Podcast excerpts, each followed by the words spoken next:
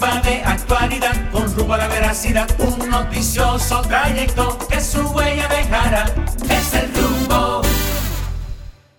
Buenos días, República Dominicana. Buenos días al mundo. Está al aire otra entrega de su espacio, El Rumbo de la Mañana.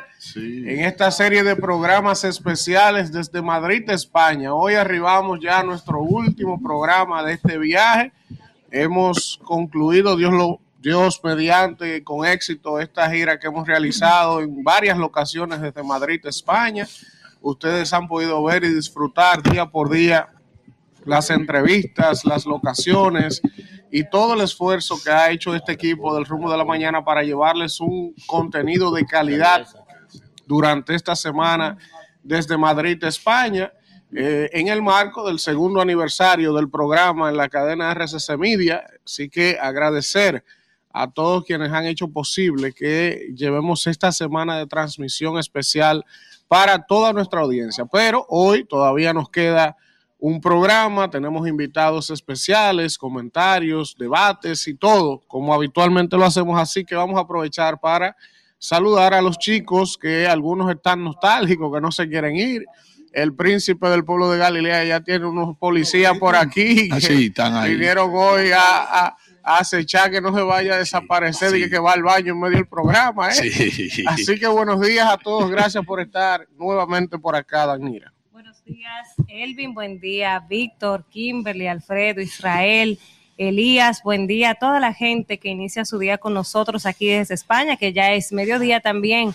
Darle la gracia a ese equipo técnico que lo ha hecho posible, que sea fajado, señores, Hey. para que tengamos una transmisión a la más alta calidad. Estamos dando corriente en República Dominicana, como dicen, pero de verdad que los de aquí, ese equipo técnico de aquí y los que están allá también fajados para que lleguemos a todos ustedes a través de las ondas gercianas y también a través de las distintas plataformas digitales. Como de costumbre, esperamos que nos acompañen hasta las 10.30 para disfrutar y despedir en el día de hoy esta, estas transmisiones desde Madrid, España. Víctor, buenos días. Muy buenos días, buenos días a toda la República Dominicana, buenos días a nuestra audiencia que está en sintonía con este espacio, el rumbo de la mañana, aquí trazando la pauta, pero hoy con sabor criollo, desde el restaurante 809, Madrid. aquí en la ciudad de Madrid, no solo está en Nueva York, también puede venir a comerse su comida criolla aquí con esta heredad, con esta heredad que ha dejado como legado ese grande de la cultura gastronómica, pero también en la comunidad dirigencial, política e identitaria, como lo fue don Santiago Arias, que tanto recordamos y tanto destacamos de su persona. Así que vamos a ver todos los debates que tenemos el día de hoy, que hoy viernes parece como si fuera un lunes. No da tregua al gobierno. Buenos días, Israel Abreu. Muy buenos días, amables televidentes que nos sintonizan a través de nuestro canal de YouTube en vivo. Así que si nos quiere ver en vivo aquí en la ciudad de Madrid, por favor, entren a El Rumbo de la Mañana en YouTube. Gracias a la amable audiencia que nos sintoniza a través de la 98.5 en todo el distrito y el Gran Santo Domingo y a través de la 101.1 para toda la zona del Cibao.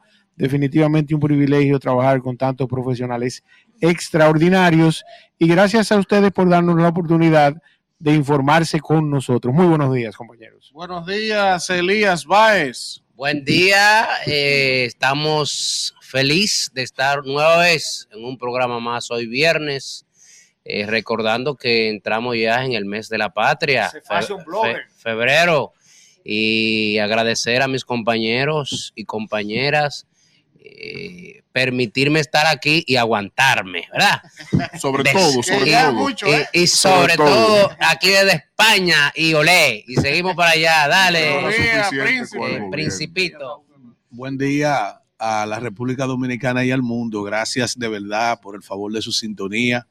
Eh, es indescriptible. Las palabras no alcanzan para poder expresar lo que ha sido la experiencia primero con esta comunicación al más alto nivel y la transmisión al más alto nivel de este su programa El Rumbo de la Mañana de RCC Media, pero también lo que ha sido esta visita a esta gran ciudad de Madrid. De verdad que nosotros esperamos que en el día de hoy el programa El Rumbo de la Mañana no sea la excepción y que pueda, y que pueda edificar a, la República Dominicana y al mundo con las noticias y comentarios que se vierten desde este gran programa. Kimberly.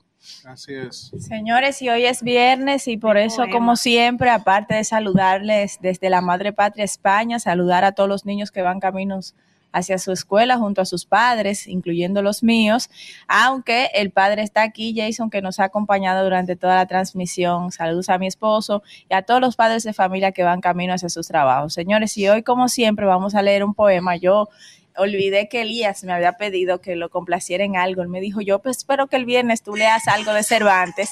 Yo iba a leer otra cosa, pero rápidamente me acordé y quise eh, complacerlo. Eh, Ayer estábamos por la casa de Miguel de Cervantes a propósito.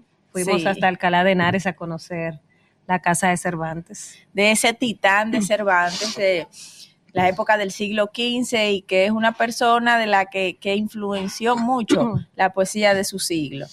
Aquí algo cortito, ¿verdad? Yo que siempre trabajo y me desvelo por parecer que tengo de poeta la gracia que no quiso darme el cielo, Miguel de Cervantes. Gracias, me, me reportan que, que en Santo Domingo está haciendo una visita casi como Madrid. No, no sé. Déjame la palabra. Pero, pero por antes la palabra, en un lugar de la Mancha, de, cuyo nombre no quiero acordarme, no ha mucho tiempo que vivía un hidalgo de los lanza en astillero, ah, adarga antigua, rocín flaco y galgo corredor, una olla de algo más vaca que carnero, salpicón las más noches, duelos y quebrantos los sábados, lantrejas los viernes, Ay, ay, ay, ay, ay. En San Mateo. Eh, hay que con un diccionario solo para entender esa frasecita. En San Mateo, en su capítulo 18, versículo 12, dice: ¿Qué os parece?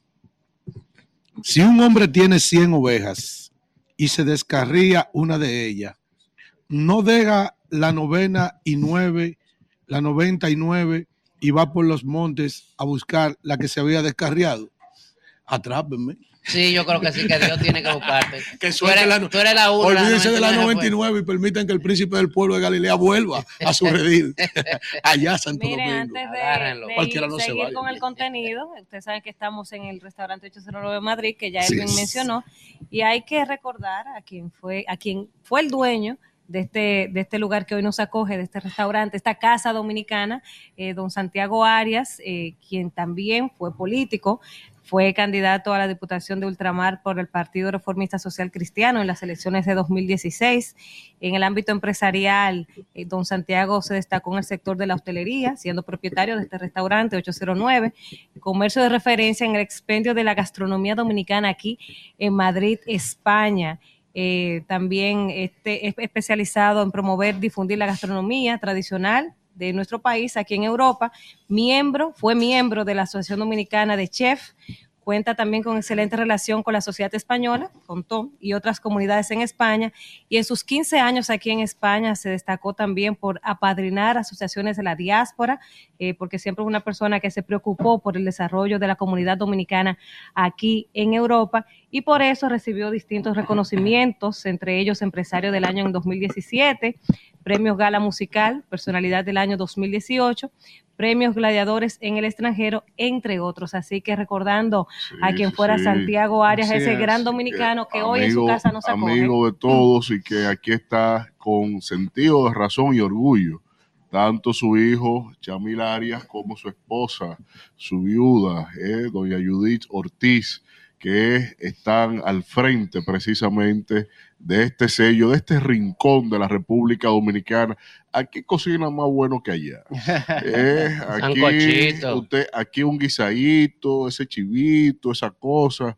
Yo voy a invitar a Elías ahorita a ver si es verdad que él se eh. cuadra bien eh, con la bichuela que hacen aquí. Bueno, bueno, miren, vamos a, antes de pasar, ¿verdad? Con los temas titulares, Agradecer como siempre a los patrocinadores que han hecho posible este viaje a Madrid en esta ocasión, eh, a la gente que nos apoya, que nos ha apoyado siempre, a la Junta Central Electoral, al Ministerio de Obras Públicas, agradecer también a la Cámara de Diputados de la República Dominicana, también agradecer al Departamento Aeroportuario, nuestro hermano Víctor Pichardo, a Mercasit y también al Banco de Reservas. Wellington Arnott, Wellington Arnott y Orlando Jorge Villegas han sido personas también que nos han respaldado para nosotros poder materializar este viaje a Madrid de una semana que creo y por los reportes que nos llegan desde República Dominicana ha sido un gran viaje porque como decía Danir al inicio, la calidad de lo que hemos estado presentando tanto en audio, en video, en los invitados, eh, esa entrevista de ayer con el embajador Juan Bolívar Díaz fue para mí una entrevista histórica, sobre todo cuando nos hizo ese recorrido por aquel suceso histórico que tuvo con el expresidente Joaquín Balaguer y toda esa anécdota que nos contó y sobre todo también con todo lo que él ha estado haciendo para tratar de generar una buena gestión al frente de la Embajada Dominicana en Madrid, todo eso del visado Schengen que ha estado tratando de impulsar. O sea que creo que ha sido en sentido general un gran trabajo el que hemos realizado en esta semana desde Madrid y habrá gente que dirá, Elvi, pero deja que te lo diga otra gente. Bueno, nos lo ha estado diciendo otra gente, pero uno tiene que darse su propio like, como dice el lápiz, ¿verdad? Abelino Figueroa. los comentarios nos llegan. Claro. Y uno ve cómo está la gente hablando de esto. Miren, señores, entonces, entonces, algunos temas importantes de ayer. Eh, los Tigres del Licey, República, Dominicana, República Dominicana debutaron ayer en la Serie del Caribe. y, los Tiburones de la Guaira de Venezuela le ganaron Tres por una. Ayer en Miami. Sol, yo espero que Rudy Rosario no haya cogido. Él, él, fue. No, pero no, es mi amigo. Es mi amigo Rudy, por favor. Pero no me diga que Rudy está allá. Rudy está allá. Ah, pues perdimos. Que, levante, que levante la mano a Binader. Atención, Héctor Gómez. Entonces, en la Serie del Caribe se está jugando en Miami. Un gran ambiente, señores. Yo creo que ustedes vieran las imágenes de ese juego. Eso parecía el clásico mundial. lleno de gente. pero esa gente de, esa gente de, de, de Venezuela era en un pie que Venezuela y Dominicana ayer, el estadio lleno, abarrotado, están jugando en el estadio de grandes ligas de los Marlins. Así que Venezuela le ganó 3 a 1 ayer a Dominicana en, el debut, que sí que está allá. Miren, señores, entonces, Perdimos. entonces, algunas informaciones importantes. Dice por aquí que la Junta Central Electoral envía equipos de transmisión de datos al sur. Entra ya en la recta final. O sea, la Junta ya comenzó a distribuir los equipos que van a transmitir los resultados de la región sur del país. dice, dice, Gilberto, dice, Gilberto, Santa Rosa, así empezó el conteo regresivo. Están cogidos. Dice por aquí que la policía mata a uno de los implicados en la muerte del tío de Ney Aldrin Bautista. Ney Aldrin, que fue director de la policía en el gobierno pasado, y un tío de este, ex director de la policía, fue asesinado de cuatro balazos hace apenas dos o tres días ya la policía dice hoy que asesinó a uno de los involucrados y creo que otro está arrestado. Se le, se enviaron uno. Sí. Danilo Medina advierte, mm. esperen el 18 a ver cuántos votos sacan. Bueno. Dice Danilo, roncamos porque podemos. Se cayó la alianza. la alianza. No, anda uno por un lado y otro por otro le lado. Le van a dar la madre. 70% ganaremos. Ojalá no le sorprenda la luna. Abinader. Muy empantalonado. Abinader. Las proyecciones que tiene realmente no son malas. Dice aquí. El PLD tiene buenas proyecciones. Abinader, de ser electo por otro periodo, convocaré a la Unidad Nacional para aprobar reformas. Excelente. Atención, oposición. Sobre todo de impuestos. Póngase donde el capitán lo vea. Se le fue el tiempo. El hombre arrancó a prometer otra vez. El que está en el gobierno no puede prometer nada, tiene que ejecutar. En transición, vamos a resolver. El que está ni el que estuvo, porque el que estuvo, como es el caso del PLD, 20 años gobernando el país, y yo no, no sé cómo que tiene muchos candidatos la cachaza y la cara dura de venir a prometer, a hacer alguna propuesta que no haya hecho en 20 yo años. Pertenezco, yo, pertenezco a una asociación hispanolusa de Derecho Internacional y uno de los presidentes de la asociación era el padre Prometeo. Y el padre Prometeo, eh, no es mentira, tú no cuentas. El apellido de él. El padre, no, También hay un Bartolomeo. El padre Prometeo eh, tenía la particularidad que después de las sesiones de trabajo de estudio de Derecho Internacional, salía a compartir y a beber con los demás miembros de la asociación. Y cuando bebía, al padre se le olvidaba que era cura el padre hacía de todo y saltaba y decía, soy el padre Prometeo, prometo y prometo. ¿eh? Y eso es, como dicen por aquí, promete sin cesar, promete sin parar, prometer y prometer. ¿eh? Que eso realmente... al final es duro. No, no, lo voy a decir al final. Traducido al español. Sí, sí dominicano. Guayiguero. Leonel Fernández, promete y promete. Ni vuelven ni van, ni afuera están, ni afuera se quedan. Eso, es lo que me escribe aquí una seguidora, una asidua seguidora, nuestra. Ajá con Dios delante, en febrero inicia el entierro. Qué barbaridad. Miren, dice aquí. La oposición. La migración. Eh, no, eso no es. Eh, eh, este, miren. Estados Unidos y Kenia guardan silencio sobre el futuro de la misión que va para Haití. Qué barbaridad. Cuánta brega, Dios mío. Ah, para nada. Yo le dije que Para nada, porque yo le he dicho, la pueden mandar a la misión de policía y ahí no va a pasar nada. Y que ellos dijeron que era difícil. hay que cerrarlo. Miren, dice aquí que la ley del DNI ha provocado siete recursos de inconstitucionalidad en su contra. Y hay como once más que se están preparando. Bueno, bueno, bueno. Señores, miren, está tempranito el otro rumbo en el mm. chat de YouTube. La gente está. La gente está sin coordinador hace días. Conectada. Sí, el coordinador está aquí del otro rumbo. Representando el otro rumbo. Entonces veo por aquí al señor Cornelio Rodríguez de Filadelfia en sintonía, Robin Canela. José Díaz, Doña Natividad de la ah, Cruz. Bendición, mami, bendición, mami. Está por aquí Yacaira Familia, también está por aquí Eladio de la Rosa. También está por aquí Luz Kufman desde Suiza, en sintonía. Francisco Berg desde Italia. ¿Eh?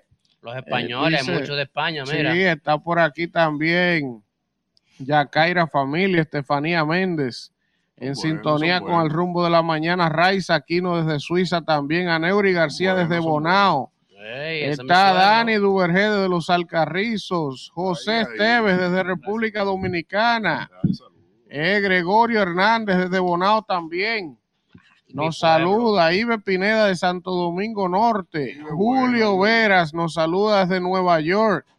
También está por aquí saludando Gregorio Hernández, Elida Simé desde Aruba en sintonía. Oye, Juan Carlos Vélez nos saluda desde Galicia. Ah, pues hombre, eh, está por aquí. Está por aquí, bienvenido Díaz. También nos saluda Aida Esther de Olio desde Madrid. Oye, Aida, pero llegue por aquí, Aida. Claro. Venga 809 a comer por aquí con nosotros. venga. También está por aquí José Esteves desde Nagua. Está Balduino Pérez desde Pedernales. Oye, está también por aquí Jambier el Maestro desde Almería, España. Agustín Concepción desde New Jersey, vía Vladimir Araujo, nos saluda desde Villarribas. Está por aquí también Agustín Concepción, que está en República Dominicana. Mucha gente conectada. Está por aquí José Daniel Martínez desde Boston. Así que gracias, gracias a todos por estar en sintonía con esta transmisión desde el restaurante 809 en Madrid. La mejor comida dominicana en todo Madrid, usted la encuentra en 809. Así que vamos a hacer un contacto. Hoy me voy ¿eh? otra vez. Y regresamos en breve con más del rumbo de la mañana desde Madrid. Ay, mi rumbo de la mañana. 7.20 minutos de la mañana, hora República Dominicana, 12.20 aquí en Madrid. Y vamos tempranito porque hoy tenemos un programa cargado de buen contenido. Vamos a arrancar con los comentarios para este viernes 2 de febrero. El señor Elvin Castillo. Gracias, gracias a Danilo y gracias a toda la gente que se mantiene en sintonía con este rumbo de la mañana cuando son las 12 y 20 minutos, hora de Madrid, del mediodía y en República Dominicana son las 7 y 20 de la mañana. Miren, yo quiero compartir con ustedes hoy una preocupación que es un tema que debe permanecer siempre en el interés del colectivo y de todo el pueblo dominicano, de todos los sectores. No puede uno, independientemente de que vengan elecciones, de que hayan temas de inflación, de que hayan temas de educación, muchísimos temas estructurales por los cuales debemos preocuparnos, pero el tema de la violencia hay que estar siempre encima de él. Hay que estar dándole seguimiento. Y yo quiero compartir con ustedes hoy el editorial del día de hoy del periódico Diario Libre, para que ustedes escuchen cómo está el tema de la violencia, que es un tema integral, no, no solamente una responsabilidad del gobierno, porque no podemos solo cargar al gobierno con la responsabilidad de la violencia. Hay un tema de violencia social, de convivencia en los barrios, en los, en los residenciales. La gente está sumamente violenta por un pequeño accidente de tránsito, por cualquier situación. La gente se está agrediendo, eh, eh, ya le han perdido respeto a la vida. Y eso es algo sumamente peligroso. Oigan lo que dice aquí el editorial del diario Libro. No importa si bajó o si subió, la cifra anual de homicidios sigue siendo demasiado alta. Lo peor es que denota la violenta sociedad en que vivimos, una que no debería ser de esa manera, porque vivimos en un paraíso. La desgracia es que no es así. No hacemos honor al paraíso, más bien abrazamos la idea de matarnos entre nosotros, lo cual debería invitarnos a la reflexión y motivarnos a hacer un verdadero cambio social. En el 2023 las cifras oficiales nos muestran que murieron más de cuatro dominicanos en promedio por día a manos de la violencia. En total fueron 1.475 casos de homicidios y no, no fue la mayoría por narcotráfico. El peor impacto fue por conflictos sociales, eso que conocemos como riñas. Tenemos que aprender como sociedad que los conflictos no se resuelven derramando sangre buscar mediadores, ser empáticos y respetuosos. No deberían ser tan complicados. Los dominicanos somos gente buena, debemos demostrarlo a cada minuto, que entre nosotros no nos matemos por, por cientos que no tiene sentido, porque todos somos hermanos de la misma tierra. Ese es el editorial de hoy del periódico Diario Libre y definitivamente los niveles de violencia que estamos viviendo en la sociedad dominicana son preocupantes. Evidentemente eso es un tema multifactorial, hay distintas razones, la ansiedad, la situación económica pone a la gente irritante, el tema de la misma situación post pandemia que mucha gente quedó también con situaciones mentales, mucho tema de salud mental que hay en el país y que no se aborda de la manera correcta, o sea, la gente no tiene cultura un tema de educación, la gente no tiene, por ejemplo, cultura de ir a un psicólogo o a un psiquiatra, porque allá el que va a un psicólogo o un psiquiatra, ya la gente cree que está loco. Sin embargo, hay mucha gente, pero mucha gente, un alto porcentaje, yo me atrevería a decir que más del 70% de los ciudadanos en República Dominicana tiene alguna condición de salud mental. De diferentes formas y de diferentes maneras se expresa, pero ese conglomerado de situaciones lleva a la gente a estar sumamente irritable eh, y entonces cuando usted le agrega eso, por ejemplo, que en los sectores más populosos la gente bebe muchísimo romo malo, mete droga, se juntan los colmadones a beber, hay una serie, eh, la convivencia en esos sectores evidentemente regularmente los fines de semana se terminan en riñas eh, y entonces es un tema que debe ser abordado porque debe haber un cambio de mentalidad social, eso no ocurre de un día a otro, eso no es solo responsabilidad del gobierno, pero en sentido general hay que hacer un llamado a que el pueblo dominicano vuelva a ser ese pueblo que fue, un pueblo de gente alegre, de gente amistosa, de gente que si en tu casa hacían comida le llevaba un plato al vecino, de gente que en Navidad, por ejemplo, se hacían en los barrios fogatas, se compartía entre vecinos, no había problema, no había ese tipo de riña. Y si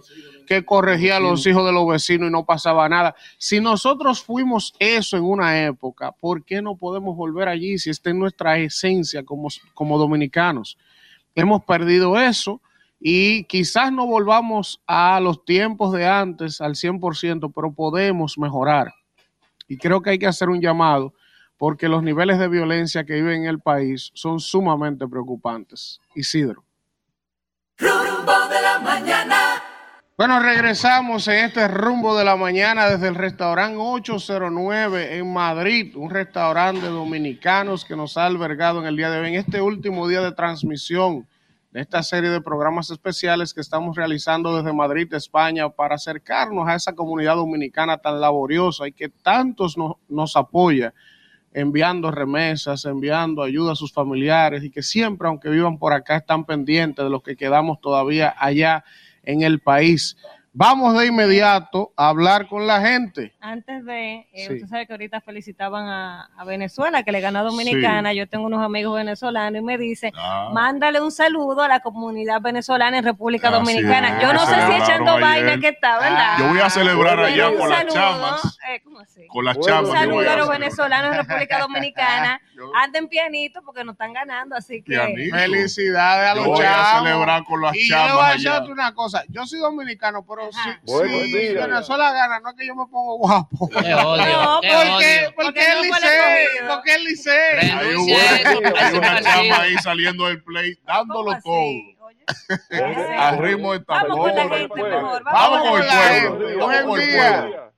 Buenos días, Dani Doble Óyeme. Buenos los días. felicito, buenos días, los felicito. Es una nitidez que se ve en este celular. No se oye por aquí. Vamos a ver. ¿Quién nos habla y de dónde? él se escucha, él retorna.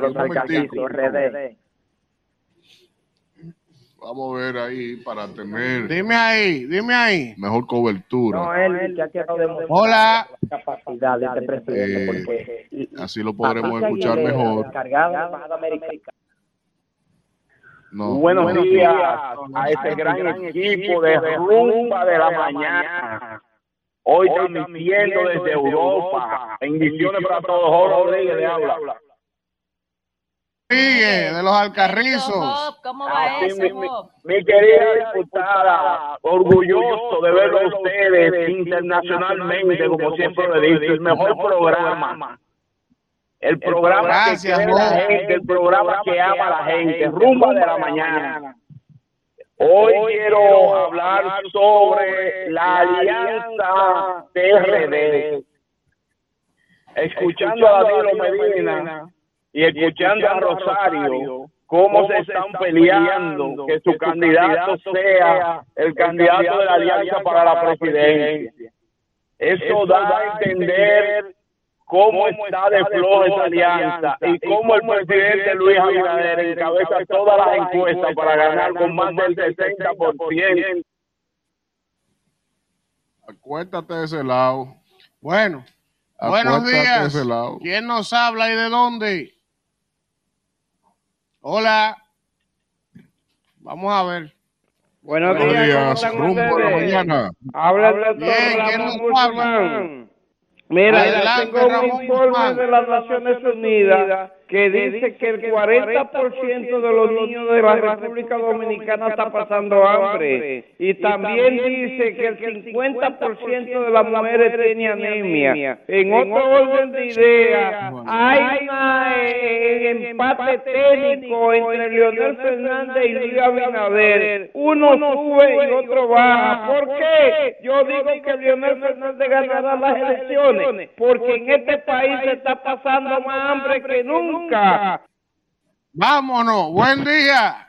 Buenos días, Elvin. Buenos días. Bendiciones para todos. Hola, Kimberly, ¿quién nos habla? desde Palmarejo. ¿Cómo Hola. ¿Cómo está todo por allá? ¿Cómo está? Estamos bien, trabajando mucho para que Luis Abinader vuelva por cuatro años más y el ingeniero José López sea el más votado y tú nuestra diputada más votada de la circunscripción 5. Gracias. Bueno, será. ahí está. Buen ¿Quién nos habla y de dónde? Buenos días a todos, buenos días país. Oh. ¿Quién habla? Pero Bigote Tu amigo Bigote, felicidades. Bigote. Es Sí, Kimberly un aplauso que- para mí. que le conecta. Todo. Oye, Kimberly le conecta la llamada. El Kimberly. empleado 1500 de Antonio Payá. Yo estoy, Antonio Payá, un saludo especial para él y su familia. Próspero, óyeme, estoy hoy más que nunca regocijado conmigo mismo y mi Hace familia y todo lo que vivimos en Santo Domingo Oeste. Óyeme, Kimberly, lo que el gobierno hizo ayer, y yo te voy a decir, yo te voy a dar un dato. Me siento bien con Luis Abinader hoy más que nunca. Oye, ¿sabes por qué? Porque me cansé de pedirle al presidente un hospital para Pantoja. Un, Se fue Bigote. Se cayó Buen día. Se Cayó la llamada, La- Jason, Jason, una recarga. ¿Qué es lo que recárgale la pasa? vaina a ese hombre. Buen día. ¿Quién nos habla y de dónde? Buenos días, te hablaba de Hola. De Santo Domingo. Adelante. Sí, ayer hablaba sobre la, la ley histórica, la memoria histórica en España. Sí. Eh, eh, yo soy hijo de un exiliado español aquí en la República Dominicana. Y la primera carta que se escribió para la memoria histórica la redactó Virgilio Villarrosa, es Procurador General de la República. Y consideró, siendo muy como dos hermanos, él y yo, me dijo que era muy imposible que eso se lograra. Ahí está. Porque cada quien. Buen día. ¿Quién nos habla y desde dónde? Hola. Buen día, Dios le bendiga. Elvis. ¿Cómo está? Buen día. Buen, Buen día, día, Dios le bendiga. ¿Quién nos habla y desde dónde? Les habla la perfecta desde Barahona. Hola. Co- ¿Qué es lo que Hello. Con esa llamada. Vamos a ver. Buen día. Buen día. ¿Quién nos habla y desde dónde? Wilson de Villa Francisca. Adelante, Wilson de Villa Francisca. Un, un consejo a Kimberly. Que bigote como que le daña la vaina porque se ve cansón, se ve como pichito, ese apoyo, esa cosa, la monería, No, no, no, tú maestro, no le comes con eso, Se cayó. Buen día. ¿Quién nos habla y de dónde? mañana. Sauri Pérez le habla de Barahona. Adelante, Barahona. Con respecto al tema que tú estabas diciendo, claro que sí, que reine la paz. Porque el presidente Luis Abinader está haciendo un excelente trabajo con la corrupción junto al jefe de la policía.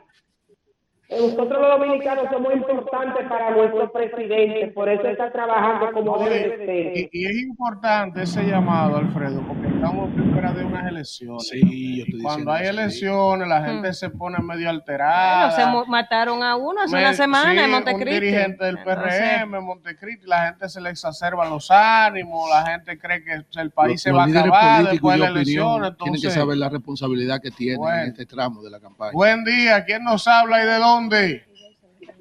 Buenos días, buenos días, muchas bendiciones. ¿Quién nos habla y de dónde? Fátima de Pedro Gran.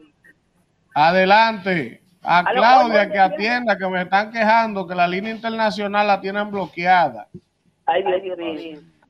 eso hace Bien, mucho que está esa denuncia. Buen día. Yo opinión, una opinión sobre mi partido PRM para decirte alguna de las cosas que está haciendo aquí el Pedro Gran para que lo lleven al poder. Se Ahí cayó. se cayó ahí, no escuchamos bien. Buen día. Buenos días, escúchame que se cortó la llamada. Acaba, Bigote. Llegó la recarga. 350 millones de pesos se va a gastar por un hospital que se va a hacer aquí en Pantoja. Villalinda, Villa del Palmar y todos los alrededores, mucha gente pobre que necesitaba ese hospital, pero un hospital de primera para los pobres de estos sectores que te mencioné. Y por eso estoy completamente regocijado, porque fui uno de los partícipes de, ya- de llamarle al presidente y decirle que Pantoja y, y, y Villalín y Villa del y Palmareo necesitaban un hospital. Qué contentos nos sentimos de tener y defender una causa justa y necesaria. Como Bueno, gracias, Bigote. Señores, vamos, vamos, vamos a dejarlo hasta ahí con las llamadas. Vamos a hacer un contacto recordándoles que estamos transmitiendo desde el restaurante 809 en la ciudad de Madrid, España. Varios restaurantes. ¿Eh? Bar Restaurant, 809 Bar Restaurant. Y como siempre, como siempre, agradecer a toda la gente que nos ha apoyado para materializar este viaje, la Junta Central Electoral que siempre nos ha apoyado en esta gestión, el magistrado Román Jaques, también nuestros amigos del Ministerio de Obras Públicas y Comunicaciones, el Departamento Aeroportuario, nuestra gente de Mercasit y nuestros amigos del Banco de Reservas. También mencionar de manera especial a Orlando Jorge Villegas y Wellington Arnott, que nos han dado un respaldo importante para nosotros poder materializar esta transmisión con motivo de los dos años del rumbo de la mañana en RCC Media.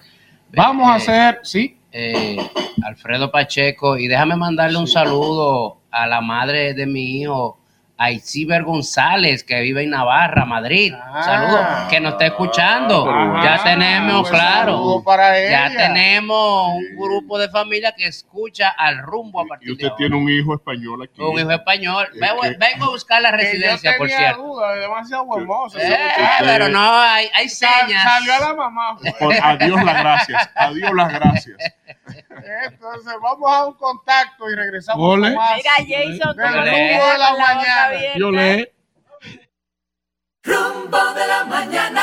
Bueno, regresamos en este rumbo de la mañana desde el restaurante 809 Bar and Grill, ¿verdad? Aquí en la Sol, ciudad de Madrid, comprar- España. Usted debió comprar esos pasajes, carajo, para el domingo en la mañana, para uno quedarse Pero sábado también. Oh. Pero gran poder de Dios. Usted puede- Uno tiene que irse mañana temprano tiempo. aquí de esta patria.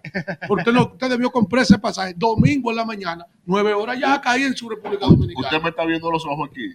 Tres veces se lo dije. Maldita No, sea. Vamos con el ¿Por qué es comentario de Danira Caminero.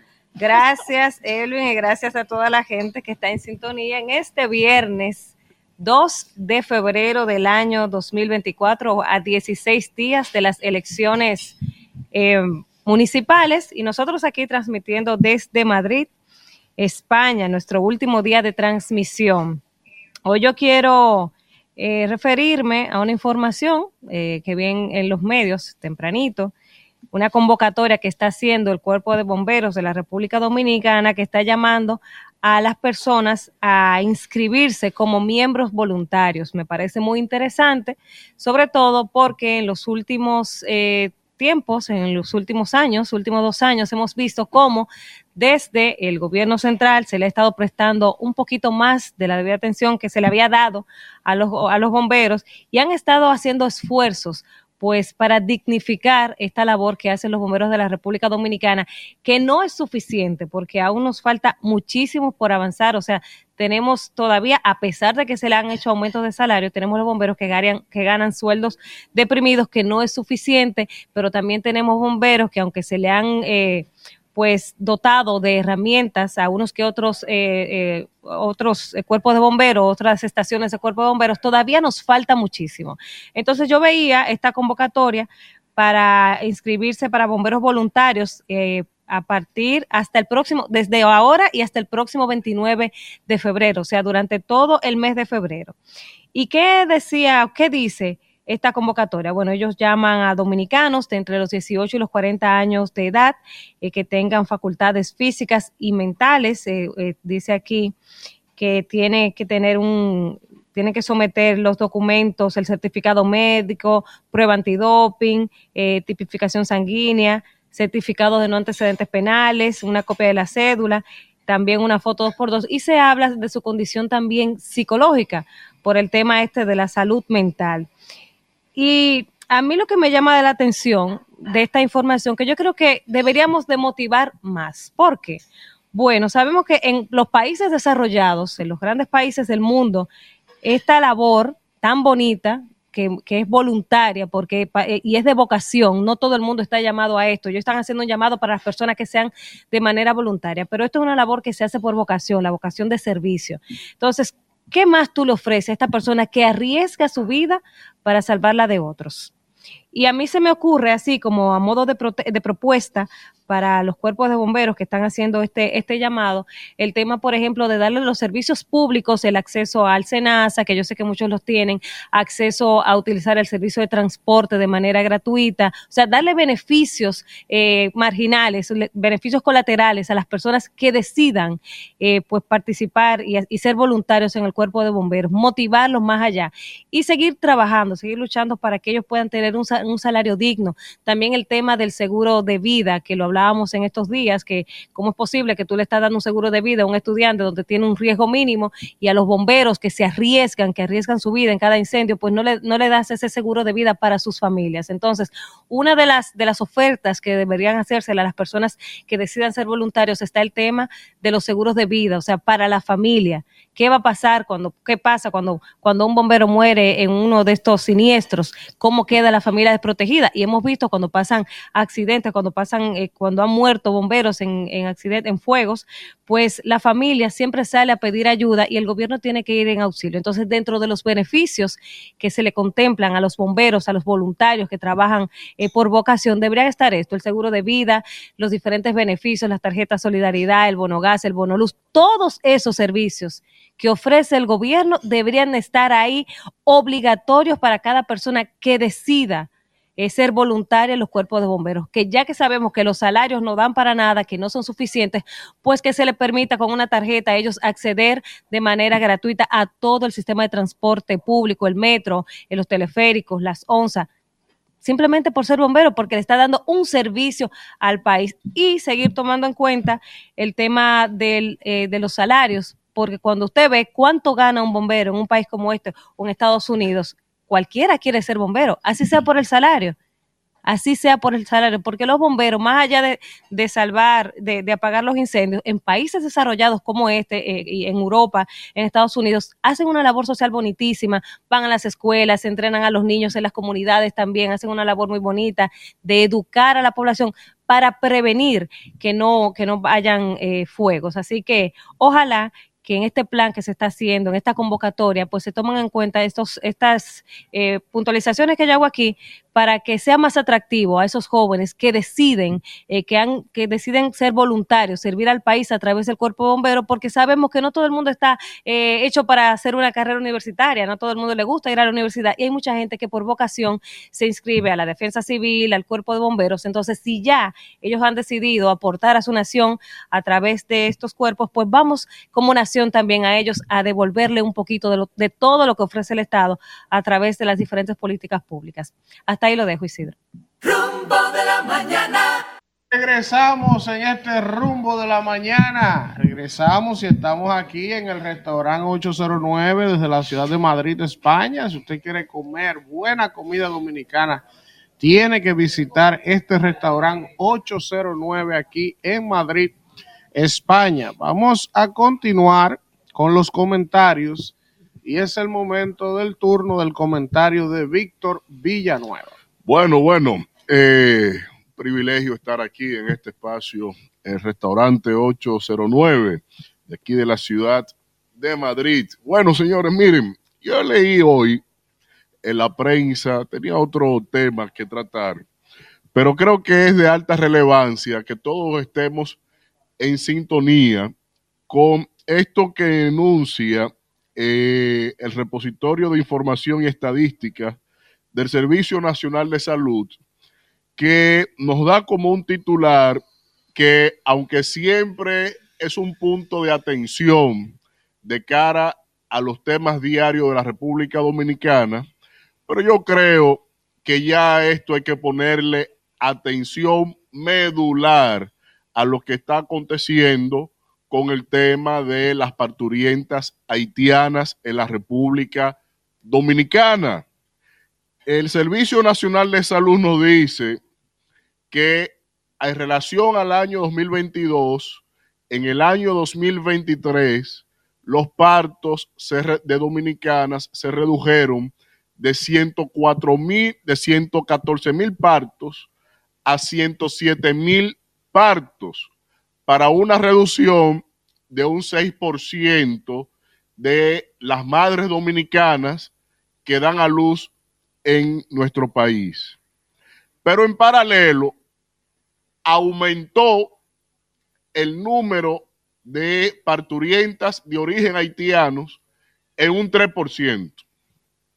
Pero resulta que cuando vemos las estadísticas en sentido general, tenemos la proporción de que en, a nivel nacional, de cada tres partos, uno es haitiano. para un 37% en promedio de todos los partos que se hacen en la República Dominicana.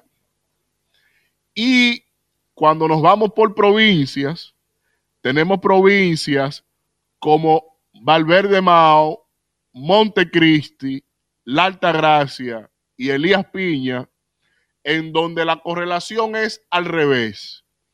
De cada tres partos, dos son haitianas. O como es en el caso de la maternidad de los Minas, que el, casi el 51% de los partos que allí se registran son de parturientas haitianas. Pero cuando vemos en los datos específicos también, estamos viendo que las eh, parturientas dominicanas en un 75% son menores de 15 años y las haitianas en un 20 y tanto por ciento. ¿Qué quiere dejar dicho eso? De hecho, hasta nos ganan las haitianas en casi un 70%, alumbrando a nivel eh, de forma natural, y las dominicanas que se deleitan por haraganería y dolor al pujo a la cesárea. Entonces, aquí tenemos, sin ver las implicaciones que eso tiene sobre la criatura, sobre el bebé, pero no vamos a entrar en esas majaderías. Y, y, no, y comercio de los médicos, de los tetras, de, los ginecólogos tetras, que ellos te programan tres sesiones una tanda y cinco partos una tanda y facturan lo suyo, ya lo tienen programado ahí seguro. Pero no vamos a entrar en eso. Aquí la reflexión está, es a quiénes le estamos dejando lo que supuestamente nos legó Juan Pablo Duarte sobre todo lo que combatió de cara a la dominación haitiana. Porque si no hay control de régimen migratorio y mucho menos en las implicaciones que esto tiene de estas parturientas de migración ilegal, pues entonces esto literalmente nos queda patria por unos 20 años por delante. Después de 20 años, la parturienta nuestra, con menos de 15 años, pariendo muchachos, emulando la pobreza, extendiendo la pobreza y poniendo el riesgo de tener personas con baja conducta y formación en las calles, estamos diciendo que la, naturaleza del haitiano serán mayores en proporción y en mejor calidad y formación, porque tienen el ímpetu natural de superarse a sí mismo. Nosotros no. Allá están en dembow, en reggaetón, en chelcha, en lo fácil, en toquicha y en eso y en eso y en esa faena.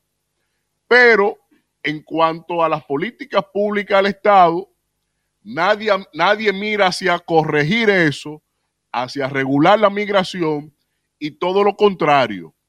Las últimas iniciativas que hemos tenido en los últimos tres años de parte del gobierno han sido todas tendentes en otorgarle la nacionalidad de manera pura y simple a ese universo poblacional de ilegales haitianos de que aquí la frontera estaba cerrada de la pandemia, pero nunca dejaron de parir, nunca dejaron de venir.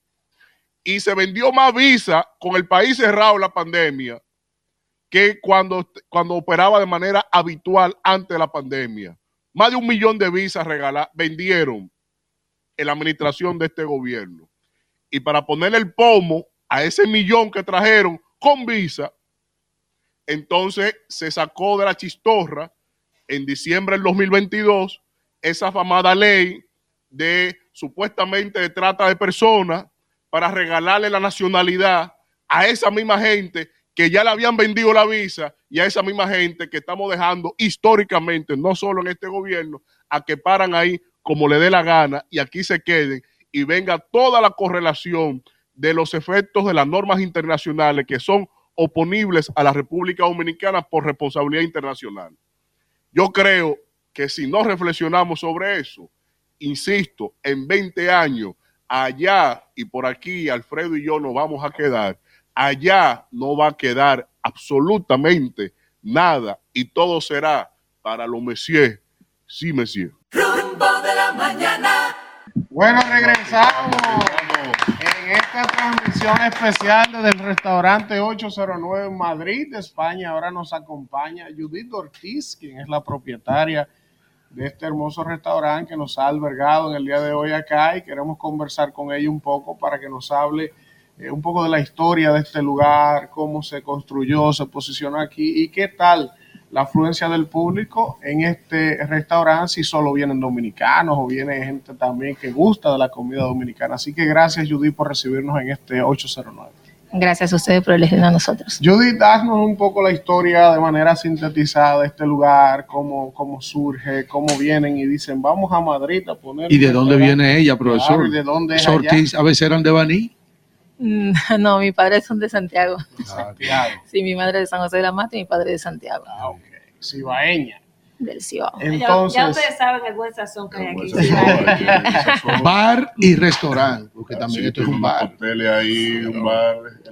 Es que tú entras, te invita. Y a Judith, Que nos el- cuente la historia, cómo, Cuéntanos cómo decidieron poquito. emprender aquí en Madrid ¿qué este le llevó a don Santiago y a usted venir aquí hacia Madrid y crear este rincón de sabor criollo? Bueno, en principio teníamos un, un restaurante aquí en el lado que era un bar eh, fusionado entre comida española y gastronomía dominicana. Luego cogimos este restaurante, lo hicimos español, pero pasaron, surgieron más o menos ocho meses y ya decidimos hacerlo eh, gastronomía dominicana. Siempre Y- se llamó 809. Sí, desde el principio se llamó 809 Madrid. Y fue muy difícil el tema de la permisología y tal para ustedes poner un restaurante, para aquellos emprendedores que no se escuchan y quisieran poner un bar. Usted que tiene uno allá. Bueno, la, la- la hermana está ya explorando.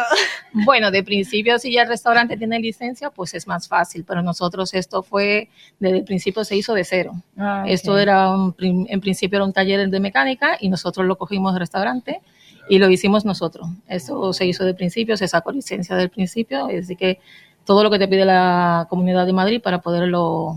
¿Y qué tiempo duraron ustedes en ese proceso? Más o menos ocho meses haciéndolo. Ocho meses. Ah, Sí. pero mira, bastante bien. Y, y una cosa, Judith, ¿qué, qué- qué bien? ¿aquí solo vienen clientes dominicanos o definitivamente la gente de otros países también gusta de la gastronomía dominicana? Los españoles vienen. Realmente la gastronomía dominicana le gusta a, todas las a todos los países, porque vienen españoles, vienen ecuatorianos, colombianos, bolivianos. La, la- la nacionalidad que más viene, Bueno, aparte de la dominicana. esto es una fusión, aquí viene de todo. Y, y- Trabajamos con toda clase de público. y ustedes cierran también, como cierran. el- el- No, nosotros no cerramos. No tenemos ningún día de cierre. Abrimos a las 12 del mediodía y cerramos a las 2 de la madrugada. Hay que hacer reserva. Bueno, directamente no hay que hacer reserva, pero le recomendamos a la persona, por lo menos los fines de semana, que hagan reserva, porque así es más fácil encontrar su mesa y ya están dispuestos. Y- Judith, y, y de- de- del menú de ustedes aquí en Exacto, 809, que ¿qué- sirven ¿qué, es lo ellos. que, qué ustedes es lo que más sale. Pero que diga cuál es el menú en general para que la gente se haga una idea. Exacto. Bueno, aquí realmente comida dominicana tenemos de todo. Tenemos mofongo, tenemos sancocho, mondongo, la bandera. La bandera, claro, Bueno, lo principal. Se va a comer hoy Hay, aquí. hay mondonguito aquí. Aquí hay yo, yo aquí hay de pretendo de todo. considerarme hoy. Yo pretendo darle, darle como los, como los, Sí. eh, lo- no, como los, son los que manejan los barcos, los capitanes, al tribol y a babor. Pues aquí tenemos de todo. Júpiter y José Luis dieron cátedra. Ah, ¿cómo va a ser? Sí, sí, sí. Aquí, ¿se le consideraron aquí? Una semana en. Madrid. ¿Se le ¿Sabes que aquí consideraron aquí? se come demasiado. La aquí? vaina. Esto es una locura. Todo el mundo te quiere llevar a cenar, todo el mundo te quiere llevar a comer. Eso es Sí, tapa sí, y sí. restaurante. Lo ven y pan. lánguido, Sol- Y mucho pan, mucho Pero pan, ¿no? tenemos una semana que no comemos comida criolla. No, entonces hoy Aquí el dominicano que quiere su cafecito dominicano aparece. Se le hace, claro que sí, en, en Aquí, claro que y sí. aquí, café Claro que sí. dominicano. Y su. Claro, dominicano. Y, y el que quiere su mamá Juana. También la tenemos. Aquí tiene, oíste Alfredo de la Cruz. Sí, sus tres Eh, golpes. y- y- pues, Es más, hoy yo me voy rodando. ¿Cómo así? Como decía Monchi Capricho, rodando por el suelo. y, y- y de los dulcitos, de esos dulcitos nuestros de allá. Aquí, Bueno, también. Majarete, batata ¿Cómo? con coco, sí, sí, sí. Ah, Así. venga, No, pues Aquí hay cuando todo. yo vuelvo a Madrid, este es mi lugar. No, yo le estoy diciendo. Cuando usted se mude aquí, Profesor, quiso pero- decir. profesor, pero- que profesor, pero no- me- la seña que me está haciendo Júpiter son... Está rectificando todo ahí. Dice, dice Júpiter que le dio con el A y con el B. Ah, bueno, pues Ya ya se desayunó. Bueno, Judith, entonces de verdad que Y eh, su mangucito, su cosita. Sí, aquí encuentran todo. Yo lo que digo una pregunta. Y lo que no hay, se le hace. Se le da. Aquí también. Judith, Aquí se añoña la gente. Judith Ortiz, ¿quiénes vienen aquí? ¿Quiénes vienen? Sí. Regularmente. Eh, bueno, vienen todos los dominicanos, pero cuando viene del extranjero, que vienen artistas y eso, pues dan su presencia aquí. Claro que sí. Y usted tiene truco abajo de la manga, Judy. Eh, La receta de la abuela. La, la cocinera. La cocinera los tiene la receta de la abuela, sí. Son, son dominicanos. hay Todos somos dominicanos aquí. ¿De dónde? ¿Te están ¿De dónde la escuchando? cocinera? Bueno, aquí hay de San Juan, hay Ay, de ah, hay chenchen. hay de La Vega. Ay, ay, ay, Y aquí- Vamos a hacer chinchín. aquí- Con Claro Judy, Judy, aquí sirven pescado frito al estilo Boca Chica. Claro que sí, así mismo. Mofongo, Judy, Mofongo mofongo. de chicharrón. Judy, chicharrón. Ah, pero Judith, pero esto está como un risotto de allá. Plátano maduro, Judy. Se sanó ya, que la veo preguntar. ¿Quién? La Vamos a le hablar de comida, Judith, se pone mala y una mujer fina, pero de que le hablan de Ella, comida ella- se le ella- sale ella agua. está preguntando, pero ya eso es pidiendo. La cocina de es laboratorio, la eso cocina. a príncipe del pueblo de Galilea que come hasta piedra con cacho y mayonesa y no se afecta. Yo voy a Bueno, comer Judith, unos pues, de verdad que nosotros agradecidos de que nos hayas recibido acá, de que nos Sí, permitas, sí, sí. ¿verdad?, No, transmitir este programa. Pero yo le exhorto a toda la gente que nos está viendo. Aquí tenemos una, gra- una gran audiencia en Madrid, también en A Barcelona. los dominicanos que a vienen a, a Madrid, que vengan a vienen 809. Madrid, que vengan a restaurante. 809 a probar todo esto y a degustar y sobre todo, ¿verdad? zona- apoyar a sus connacionales, que nosotros los dominicanos somos gente así, Aquí. solidaria, somos gente amiga del amigo, Así así, es, que así todo es. el mundo cuando llegue a Madrid tiene que venir a 809 Bar and Grill. Y, y su sancochito ahora con el frito, la gente venga aquí a la zona azul de la ciudad de Madrid, por el matadero de Madrid, al- a, la orilla del río Manzanares. Usted se da sus alturas aquí. A la, a orilla, se- a la orilla se- del río. Del río Manzanares. Ah, pero Y- ¿Usted no? Y usted se va por el paseo del río de- de- y caminando del Canario. y recordando eh, Río a, a Manzanares. Sabina. A Sabina. Y usted puede Y, a- y el- y a- tirarse a una esquina. un- y- y al Canario, José. Alberto, no, Río Manzanares. Aquí no lo van a Río saltar. Manzanares. No, entonces se lleva su chupito de mamá Juana. ¿Su qué? Aquí. Su chup- sí, se lo Le lleva madre. en vaso plástico, lo ¿En qué? lleva. En En- vaso en plástico. no vasofón. Escondido, El dominicano es el hombre del vasofón. Sí, porque aquí no se puede andar con botella en la calle. El está prohibido. Señores, vamos a agradecer a Judith Ortiz, ¿eh? un aplauso por regalarnos estos minutos y a la cocinera que se prepare, porque hoy se va a comer ya Eso es una pregunta. A, a mí me quedan aquí unos euros y hay que gastarlo antes de ir. hay que- Hay que gastarlo antes de ir. hay que hacer una pregunta Desayuno. desayuno. fundamental. ¿Cuál. ¿Cuál sería? Judy, y tú estás soltera. Vámonos a la pausa, por favor. de la mañana. No me pongo. Bueno, regresamos, regresamos en esta transmisión especial desde el restaurante 809, ¿eh? en este, desde Madrid, España, en esta serie de programas especiales que estamos realizando toda esta semana acá en España, en Madrid específicamente, este restaurante dominicano aquí, ¿eh? vamos a probar este sazón, pero desde ya el olorcito da. Se huele bien ya por aquí. Así que venga todo el mundo para 809 aquí en Madrid. Y vamos a continuar ahora con los comentarios. Es el turno del señor, el señor Elías Báez, el diputado. Gracias, Elvin. Gracias a mis compañeros y compañeras del rumbo. Gracias a Rumba. Gracias Dominicana. Y gracias a la Madre Patria España que nos ha acogido a transmitir desde este país y que eh, todo lo disfrutan. Ayer se le otorgó un honor y causa al presidente de la República. Vamos a tener que sacar el hombre. Atención migración, atención migración, que se quiere quedar. Se le otor- Mira, y yo te voy a decir algo. Cuando una vez le dieron un honor y causa a Hipólito Mejía en Carolina del Norte, la universidad, yo dije, pero ¿Por qué no se lo dieron antes? Yo estoy de acuerdo que los, eh, los honores se deben de dar antes de tú ser, ser presidente, pero también tiene que saber que llegar a ser presidente es un honor, no todo el mundo llega ahí. O sea, de, de 10 millones, 12 millones de personas, el pueblo elige uno. Entonces, eso hay que reconocerlo, hay que reconocerlo, independientemente de si tú has hecho un buen o mal gobierno. O sea, se- eh, es como a, a los eh, eh, embajadores, legisladores, que el cargo es que tiene la honorabilidad, no la persona, el cargo en sí. O sea, la solemnidad la tiene el, la institución. Y por ello hay que reconocer que se le dio ese reconocimiento honoris causa al presidente de la República por haber llegado a ser presidente de la Pero República. no por la salud, por Eh, la educación, bueno, por haber seguridad. llegado a la presidencia de la República. Y eh, él dijo que de que el- si el pueblo lo elige de nuevo, va a llamar a un consenso de la sociedad civil, de la oposición y todo el mundo para hacer las reformas que se deben de hacer en República Dominicana. Ustedes saben que nosotros debemos de reformar, que ojalá ahora la oposición no le tenga miedo a reformar la constitución. Por, bueno, van a decir entonces que, que la van a querer reformar para poner el Ministerio Público Independiente para un tercer periodo, pero ustedes saben que eso no se podrá, que eso no se haría. Y ojalá la oposición acoja ese llamado de llegar a un acuerdo para la reforma fiscal, que todos sabemos que hay que hacerla sin, sin perjudicar a la clase media ni a la clase que menos puede. Que paguen los que más tienen. Por ejemplo, Elvin Castillo, que tiene mucho dinero, debe de pagar más impuestos. Sí, porque es que los ricos deben de pagar.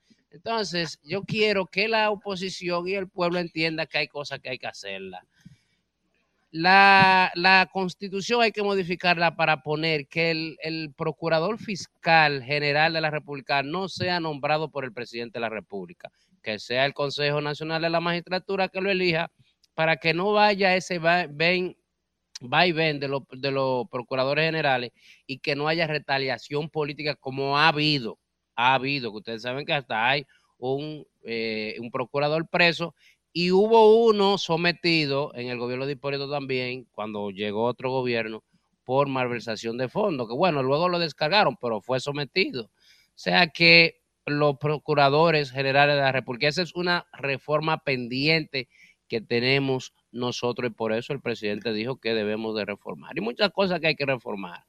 Eh, seguir con la reforma policial para que la policía ganen salarios dignos y eh, sean, eh, sea, ser policía sea un honor también, que sea un honor que nos cuiden, que nosotros los, eh, eh, eh, querramos a los policías, porque a veces le tenemos miedo, porque óyeme, espérate, entonces tenemos que tener buenos policías para que nos cuiden y que seguir con el consenso de cerrar las fronteras, porque es un tema de que todos debemos de velar para que la frontera esté cerrada con un muro bien tecnológico y que todos nos pongamos a una y que dejemos la politiquería y sigamos con un país ordenado que crece, crece y crece como los espagueti Milano, la economía, ayer lo dijo el embajador, que es uno de los pocos países de América Latina que creció en la economía en estos tres años. Y déjenme decirle que Europa no creció,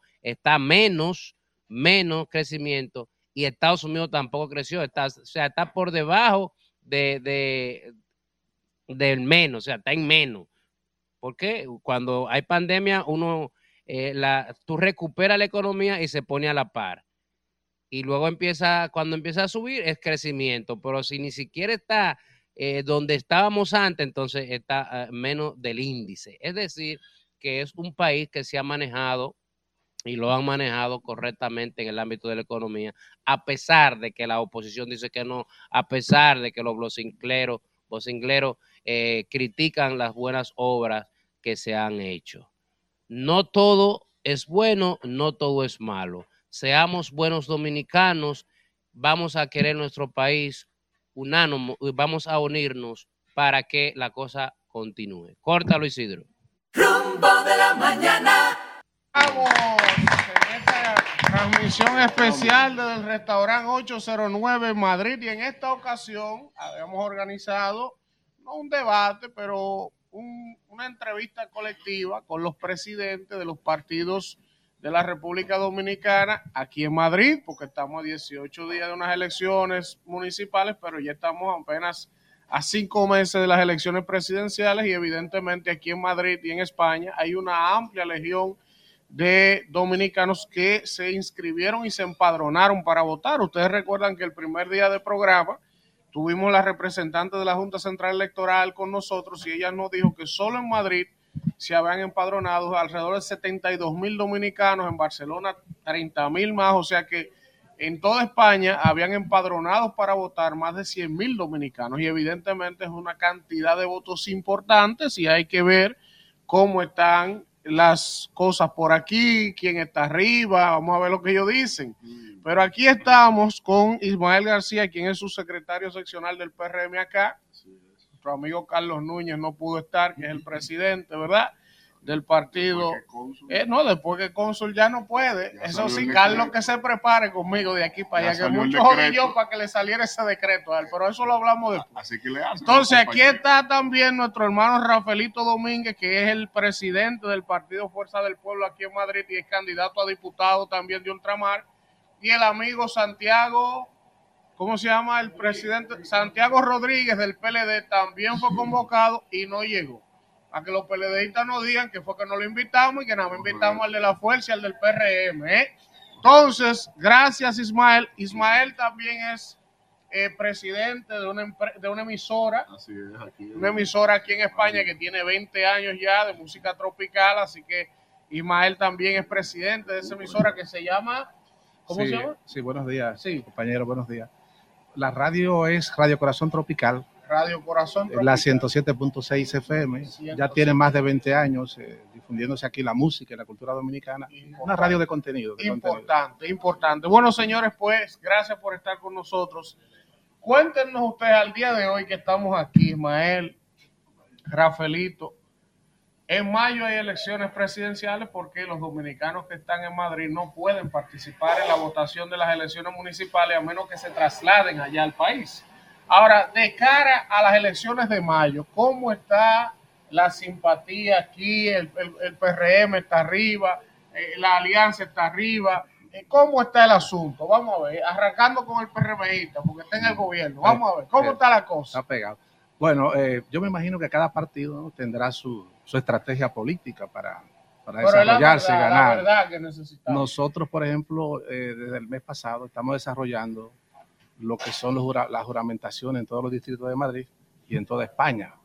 Y eso, eh, haciendo esa estructura, prácticamente pues veo que nos garantiza el- el- la- las elecciones del, del 19 de mayo, nos garantiza como mínimo un diputado y estamos trabajando para sacar a los diputados, que es lo que interesa en el exterior. Aquí con, con relación a- a los demás partidos, entendemos todavía que son partidos que se han fragmentado. Eh, yo conocía, por ejemplo, conozco bastante bien a, a Santiago Rodríguez, el, el, el invitado. Desconocí un poquito al compañero Rafaelito. Eh, sí sé que a mí me, me pidieron audiencia o anuencia para ser entrevistado en la radio, porque tenía entendido como que había algo eh, en tema con tu compañero de precandidatura, como que no había elecciones, sino que lo señalaron, independientemente como el PRM que hizo sus elecciones y tuvo sus candidaturas. Tuvo su candidato Julio López, que fue el diputado más, más votado. De todas maneras, nosotros auguramos esto en las elecciones, porque viendo todo esto, eh, vosotros sois uno- unos partidos menorcitos todavía, que alcanzan eh, 14, oye, 24. ¿Qué tal el verdad? Pero estamos trabajando Pero- fuertemente y- para conseguir Ismael, diputaciones. Pero una cosa, antes de pasar con Rafaelito, que es el Ujú. presidente de la Fuerza del Pueblo y que dé entonces su versión. Sí, su respeto. sí. Ustedes en las elecciones del 20, el PRM arrasó en la diáspora. Aquí sí. en Nueva York, donde quiera, cogieron el 70% de los votos. Los siete diputados. entonces. ¿Usted entiende que el dominicano en el exterior que votó por el PRM está hoy satisfecho con la acción del siete gobierno? Mm. ¿Están conformes con lo que el gobierno ha hecho, por ejemplo, por los dominicanos aquí en Madrid? ¿Se le ha cumplido las No expectativas? los dirigentes. Mira, tú sabes que, que la administración misma crea, crea, eros- erosiona un poco. Pero es indiscutible que la simpatía del, del- del candidato presidencial está incluso por encima del partido. Porque en República Dominicana no hay un partido que saque un 50%. Más sin embargo, la simpatía del candidato Luis Abinader está por encima de un 60%. Eh, se sabe que, oye, que no toda la dirigencia está satisfecha porque no se ha podido colocar quizá en cargo del Estado, pero sí entendemos que eh, el trabajo que está haciendo Luis Abinader, pues eso no garantiza el triunfo. Sí, sí, sí, sí, sí, sí, sí, allá sí. afuera que lo estoy yendo y nada más mueve la cabeza y dice, no, no, pero es increíble. No. Bueno, que está allá afuera, tiene No, que yo- la yo- vuelta este. nosotros estamos positivos. Oye, estamos haciendo el trabajo. Porque, mira, hay una diferencia. Pero sacan los siete diputados. Eh, estamos trabajando para sacar los siete diputados. Estamos trabajando, por lo menos los dos de Europa. Ya- los ya- dos de Europa. no. Eh, Julio, Julio César López y, y Nati López. Hay una diferencia, a Ah. mi entender, de lo que son las, las campañas en Santo Domingo a nosotros aquí en Europa es muy diferente. Allí, por ejemplo, la psicología del candidato, eh, el político, o sea, la, la política en Santo Domingo se vive. Aquí hay que llevar a votar. Casi votan más por los dirigentes, y Rafaelito lo sabe, y lo sabe Santiago, lo saben todos, votan más por uno, por los candidatos locales. Pero ahora, en este momento, como está colocado Luis, pues también se va a llevar su, ca- su, su- su voto. Bueno, por eso que nosotros a auguramos el éxito ahora- de la campaña. Vamos a escuchar ahora la versión, esa Vamos es la a ver versión ahora. del oficialismo, el PRM. Escuche ahora la Vamos a posición. escuchar ahora la posición de Rafaelito Domínguez, que es ahí. presidente de la Fuerza del Pueblo en Madrid y candidato a diputado. ¿Cómo está el asunto, Rafaelito, aquí para las elecciones de mayo? Vamos a ver. Bueno, en primer lugar, muchísimas gracias, Elvis, por darnos la oportunidad y saludar. Al micrófono, hermano. Y saludar también al hermano Víctor Villanueva y a todo el equipo del programa Rumba de la Mañana. Y bueno, eh, muy buenos días para la República Dominicana, para todos los dominicanos y dominicanas del exterior y nuestro saludo especialmente a los que están en Europa. Así que buenas tardes. Eh, bueno, en la Fuerza del Pueblo nosotros estamos debidamente preparados y organizados para ganar cómodamente las próximas elecciones presidenciales del 19 de mayo aquí. Y lo vamos a ganar eh, arrolladoramente. Será una victoria electoral donde los primeros resultados que llegarán a la República Dominicana, seis horas antes de que concluya el proceso allí, es que en Europa ganó el doctor Leonel Fernández y que un servidor habrá ganado la Diputación de Ultramar en Europa, Dios mediante, a día de hoy, y va a ser así porque somos la organización política que está actualmente eh, mejor estructurada, más preparada, más organizada, que está ofreciendo mayor cantidad de oportunidades a la mujer, a la juventud, a los dominicanos y dominicanas que vienen a participar en política por primera vez, pero también a los dirigentes que vienen de otras organizaciones políticas porque se les respeta los cargos con los que vienen y también tienen oportunidades de crecer y avanzar en, nuestra organización política. En la Fuerza del Pueblo, nosotros actualmente estamos desarrollando nuestras vidas cotidianas políticas, eh, me refiero del principio a la afiliación de la organización eh, y también ahora mismo en los asuntos electorales en base a la unidad y el consenso, y eso es muy importante, sin descuidar lo que son nuestros trabajos de tipo social. Por ejemplo, a nivel de afiliación, actualmente tenemos más de 25 mil afiliados en toda Europa y esos afiliados los tenemos organizados en direcciones medias. Actualmente tenemos casi 300 direcciones medias en toda Europa, en concreto 298, y eso ya lo estamos organizando en torno a los recintos electorales que tiene la Junta Central Electoral, ¿verdad? Lo que tenía en el 2020, en las elecciones del 2020, con la proyección de crecimiento del 2024, lo que significa eso, que ya estamos debidamente preparados para enfrentarnos de forma exitosa al próximo torneo electoral y por tanto tener una victoria. Rafaelito, pero vamos a ver algo. En el año 2020, fruto de la ola, de todo lo que pasó, la gente en República Dominicana y en el exterior, los dominicanos salieron a sacar PLD del poder por miles de razones. O sea, fue la ola. Ahí salió gente que no ganaba si no era por esa ola. Pero con relación a ese proceso pasado, ¿qué hay de diferente? ¿Qué tú percibes la gente cuando tú hablas con la gente ahora? O sea, ¿qué dice el dominicano que vive en España? O sea, la gente está conforme con el gobierno, se siente bien con la gestión de gobierno de Luis, o por el contrario, si la gente se siente inconforme, ¿qué ustedes perciben cuando ustedes hablan con el dominicano aquí? Mire, hermano, nosotros estamos teniendo un contacto permanente y directo con el pueblo, con la gente, sin importar afiliación política. Y en ese contacto permanente y directo, nosotros, además de percibir una gran empatía a favor del doctor Leonel Fernández y de la Fuerza del Pueblo, además de percibir ese gran deseo de cambio enorme que tiene el pueblo actualmente, lo que estamos viendo es cuando le decimos a una gente, oye, le estamos llamando, visitando, tocando su puerta, porque somos de la Fuerza del Pueblo, el partido del doctor Leonel Fernández, cuando dicen es, ah, el partido del líder, el partido del próximo presidente, ese es el que va a ganar. Y entonces eh, nos reciben con una gran sonrisa en los labios, una brillantez, y eso es gratificante, es muy extraordinario. Y lo que estamos viendo es que ese mismo deseo de cambio al que hace referencia que había en el 2020, entonces se está experimentando ahora, pero esta vez para sacar del gobierno a Luis Abinader y al PRM, pero para que venga a gobernar justamente la Fuerza del Pueblo y el doctor Leonel Fernández. Bien. Y no es para menos. Ismael, Sí. perdón, Sí, no, perdón de los muchachos. usted se ha no, quedado no, solo no, con la no, entrevista, y me no han dejado a aquí mí solo. y la no- pregunta. No, no, pero espérate, Le- yo le voy a esta hace sola. cuatro Yo voy a Ismael, una no. Rafaelito, Yo voy a y entonces me desequilibra la No, cosa. no, yo voy a hacer y después te queja que yo quiero. No, no, usted va a preguntar. Usted no va a hablar aquí Usted hoy. va a preguntar. No, no, no, pero él lo va a preguntar, porque una yo te está cosa, preguntando Una por él. cosa, Ismael. Sí. Ustedes aquí, y a Rafaelito también le hago la pregunta. Ajá. Aquí no se hacen encuestas. Ustedes no tienen forma de tener un mecanismo Es- entre es- la comunidad dominicana para saber cómo está el Eh, eh, asunto. eh, sí, es- es la- las encuestas son más difíciles. Aquí son más difíciles. Se manipulan mucho además. Pero déjame contarte algo. Nosotros también le damos seguimiento a los demás partidos, claro, para ver sus estrategias y ver cosas.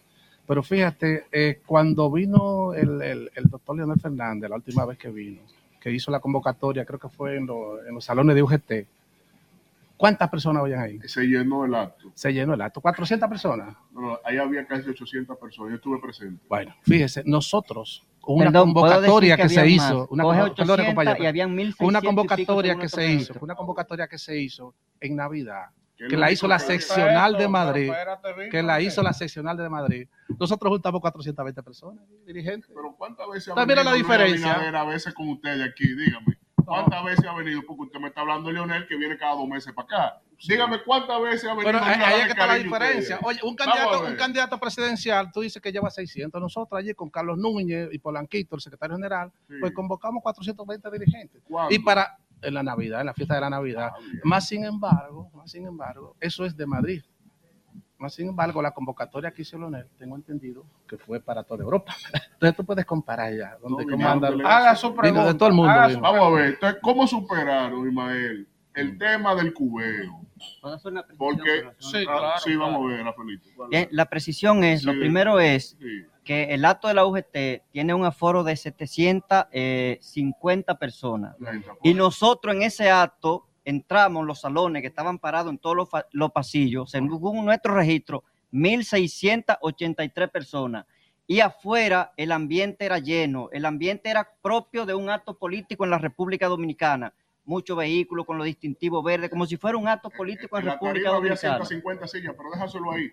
La, la, lo, que, lo que hay que ver, Ismael, en sentido general, la sensación con la dirigencia del PRM en Santo Domingo, en República Dominicana, es que son, fueron cubiados y sustituidos por unos popis.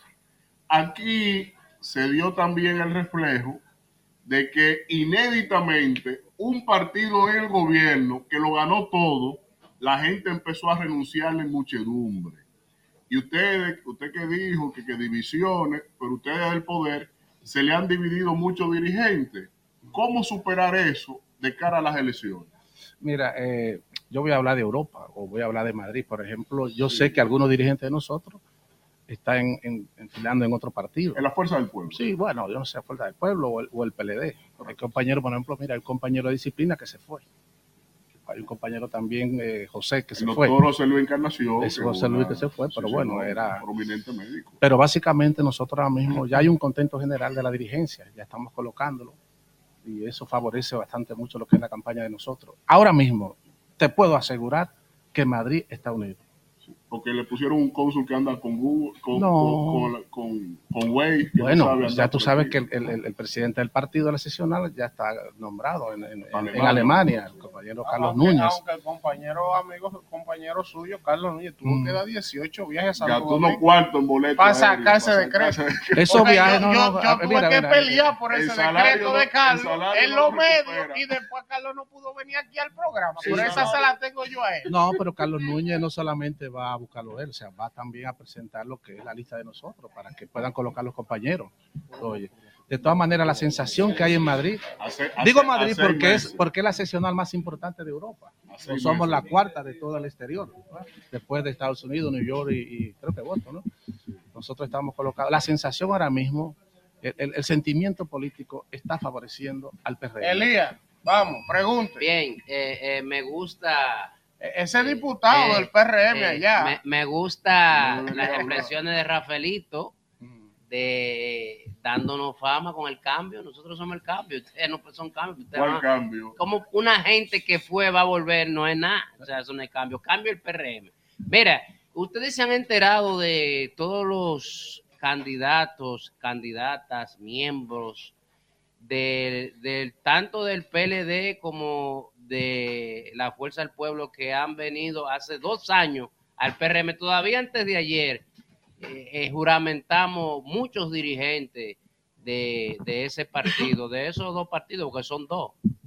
Y ustedes se han enterado de eso allá en República Dominicana y ustedes saben que eso va a incidir aquí eh, en el exterior. Eh, diga usted, Rafaelito. Permítame responderle al honorable diputado. Oiga la situación. Al diputado, qué honorable. Oiga la, la situación Es el real cargo en Europa. no- Ah, ok, ok. La Fuerza del Pueblo es el partido que más crece y por tanto el que más se fortalece por lo siguiente.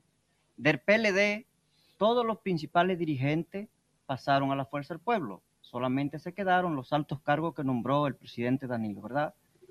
El PRM, hay una gran migración hacia la Fuerza del Pueblo en Europa. El pueblo en el exterior y en concreto en nuestra jurisdicción, lo que está viendo es lo siguiente, los problemas. ¿Cuáles son los problemas? Cuando usted va a un consulado, cuando Lionel, el pasaporte le costaba 60 euros. Ay, Con Abinadel, casi 150, ¿Y cuánto tiempo? 6 años y antes 10 años con No, no, nosotros. ¿Cuánto tiempo dura salir? Ay, madre, eso, eso es una odisea. Ah, Con nosotros, el VIP de un día para otro y el normal en menos de una semana. Y ahora un mes el VIP y no hay libreta y hay que ir a pelear. Con Leonel, el salvoconducto para llevar los fallecidos, cero euros. Quédense con ese dato, cero euros. cero. Con Abinadel, 35 euros. Ay, Quédense con el siguiente dato. Con Leonel, el certificado de manutención, que es el que llevan los dominicanos a las instituciones españolas cuando no tienen trabajo, con Leonel, cero euros. Con Abinadel, 35 euros. Quédense con ese dato. Acto notarial con Leonel, 75. Con Abinadel, 100 euros. Quédense con ese dato. Autorización de viaje para viajar con un niño. Cuando un padre tiene que autorizar a la madre a otra persona para que lleve el niño de vacaciones. Con Leonel, 35 euros. Con Abinadel, 100 euros. Quédense con ese dato. Además de los grandes problemas y la alza en los precios consulares, nos encontramos que los ciudadanos se quejan que cuando van a ver sus autoridades no les reciben, no le cogen el teléfono. Hay una gran deficiencia en los servicios consulares, pero si eso fuera poco, no hay en el exterior actualmente apoyo por parte de las instituciones dominicanas ni a la mujer, ni a la juventud, ni al deporte, ni a los niños, ni a las niñas, ni a los adolescentes, ni a los envejecientes, pero tampoco hay información puntual que permitan a los dominicanos en el exterior facilitarse la vida. Vamos, Le estoy dando, El cónsul no dijo eso. le estoy dando datos para que ustedes vean por qué van a perder las el elecciones. mentira. Vamos, vamos. Vamos, Víctor, vamos, con tu permiso. Hay día malo, Elías. permiso. Un segundito, tú Sí. me dejas un segundito. Hágame el favor, yo, es importante que enfoquen ese micrófono vacío, que era para el candidato del PLD. Ah, sí, Exacto, para el Sí, presidente ese del PLD. porque estamos promoviendo los debates usted y las iniciativas. Que valorar la presencia Rafaelito. Lo están enfocando, por favor. Eh, como quiera. Mírelo ahí al lado de Israel. Pero oiga, Ese micrófono vacío era para el Sí, candidato del PLD. Adelante. Usted va lo que el mundo. Mire cómo esta rábula, esta gibullinga del PRD también, mire cómo está tratando de que a lo que son de que sus aliados. No, no, Porque que eso no debería aliado. decirlo. No, una porque persona- no viene, es que no, no tiene nada que ver con Pero eso. eso no tiene que ver, Usted es verdad. nosotros comentamos el debate. Por No, claro, por estar defendiendo vaina de tu partido. Claro, defendiendo vaina de tu partido. Claro, haga su pregunta. Apágale el micrófono, la voy a preguntar. España. Se le vio el refaje que él es PLDista. La policía de España Habla, habla, PLDista. a salvaguardar mi integridad de estos malditos. Llámele a migración. Sal que se del closet hoy, sal del Se closet. va a quedar. que ha hecho. Vamos. Y el daño que ha hecho Antonio metiendo ese maldito hombre aquí. Vamos, haga su pregunta. Una pregunta a ustedes dos de manera consciente. ¿Por qué será que el presidente y el partido de turno siempre le dan en la madre cuando vienen cada elección? Por ejemplo, yo quiero que ustedes me hagan un análisis eh, real. Por ejemplo, cuando el PLD está mandando, gana la oposición. Cuando el PRM está mandando, gana la oposición. ¿Qué es lo que pasa? Que casi siempre quienes llegan al poder nunca satisfacen las necesidades de la diáspora, porque la diáspora siempre, y no hay una elección donde un gobierno se pueda reelegir en ello. Muy pocas veces. Vamos a ver. ¿Quién me responde eso? Vamos a ver. Coño, hay un silencio. Hay un La silencio. próxima ¿qué es lo que llamada. Dale, Rafaelito. Muy bien. Permiso, Víctor, permiso, permiso, Víctor. Bueno, eh, en primer lugar, eh, no siempre es así como dice eh, nuestro amigo. Eh, siempre que hay un gobierno y lo hace bien, gana, se reelige. Por ejemplo, el PLD de Leonel Fernández gana las elecciones, ¿verdad? La primera en el- aquí en el exterior, la que se celebra en 2004. Pero en Europa ganamos arrolladoramente también en el 2008. Eso es porque lo hizo bien. Pero también ganamos la elección en el 2012 con el presidente Danilo. Eso lo hizo bien. Eso de alguna manera está diciendo que no es exactamente como lo ha Y en dicho el usted. 16, en la reelección. En el 16 también Danilo. ganó Danilo. Danilo. Medina y ganamos las dos diputaciones. Eso significa que entonces hubo una concatenación de triunfos Pero en el 20 le consecutivos. dieron en la madre. por- bueno, el 20 había otra circunstancia, una división y otros problemas, ¿verdad? Que se suscitaron sobre todo por la división. ¿Qué significa eso? Que cuando los gobiernos lo hacen bien, entonces el pueblo premia ese buen trabajo a favor del Rafaelito, pueblo dominicano y del exterior. ¿Qué chat, ocurre con el, esto, qué ocurre con el YouTube, PRD? Espérese, eh, esto es en vivo, en el chat de YouTube, míralo ahí, no soy yo. Sí. Como usted estaba diciendo, que anóteme eso ahí, 35 Sí, dólares y a- ahora están. Le tiró uno ahí que se llama Real Pérez cuando Lionel, 112 vicecónsules, ahora 12. Ay, Doce. anote ahí. Esta gente está del diablo. Ay, al suelo. Él va a responder. Vamos, vamos a No, escuchar no, lo que yo ahora. sí, yo opino que realmente ha sido las divisiones. En el 16, por ejemplo, el PRD, el PRM, se dividió prácticamente en cuatro. Incluso nosotros fuimos candidatos a diputados por el Frente Amplio, que apoyaba a Luis Abinader. También lo fue eh, el compañero Santiago, que en paz descanse, y fue Junior por otro partido. O sea, realmente ganaron porque hubo división. Pero si suma todos esos votos que representábamos prácticamente lo que era PRD, PRM, pues está- teníamos mayoría del partido. ¿Qué pasó también en el 20? La misma división. Se crea esa división del, de, de, de Ahí viene la pregunta. Se viene la división. Y nosotros sacamos Ahí viene la pregunta a diputados. usted. ¿Por qué cree usted que la diáspora en España y Europa debe de votar por el presidente Luis Abinader? Vamos a ver. Bueno, pues mira. Eh, yo te voy a decir algo. Yo voy a hablar del sur, por ejemplo.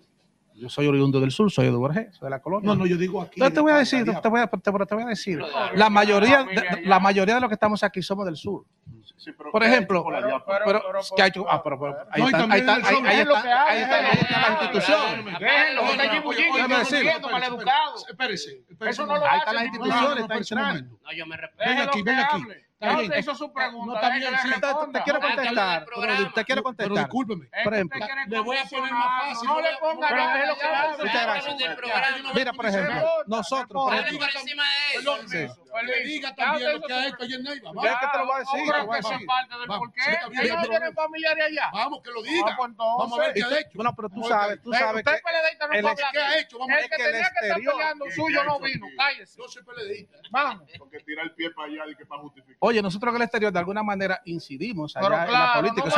no pero no, no solamente que remesa, hay otra que vida social.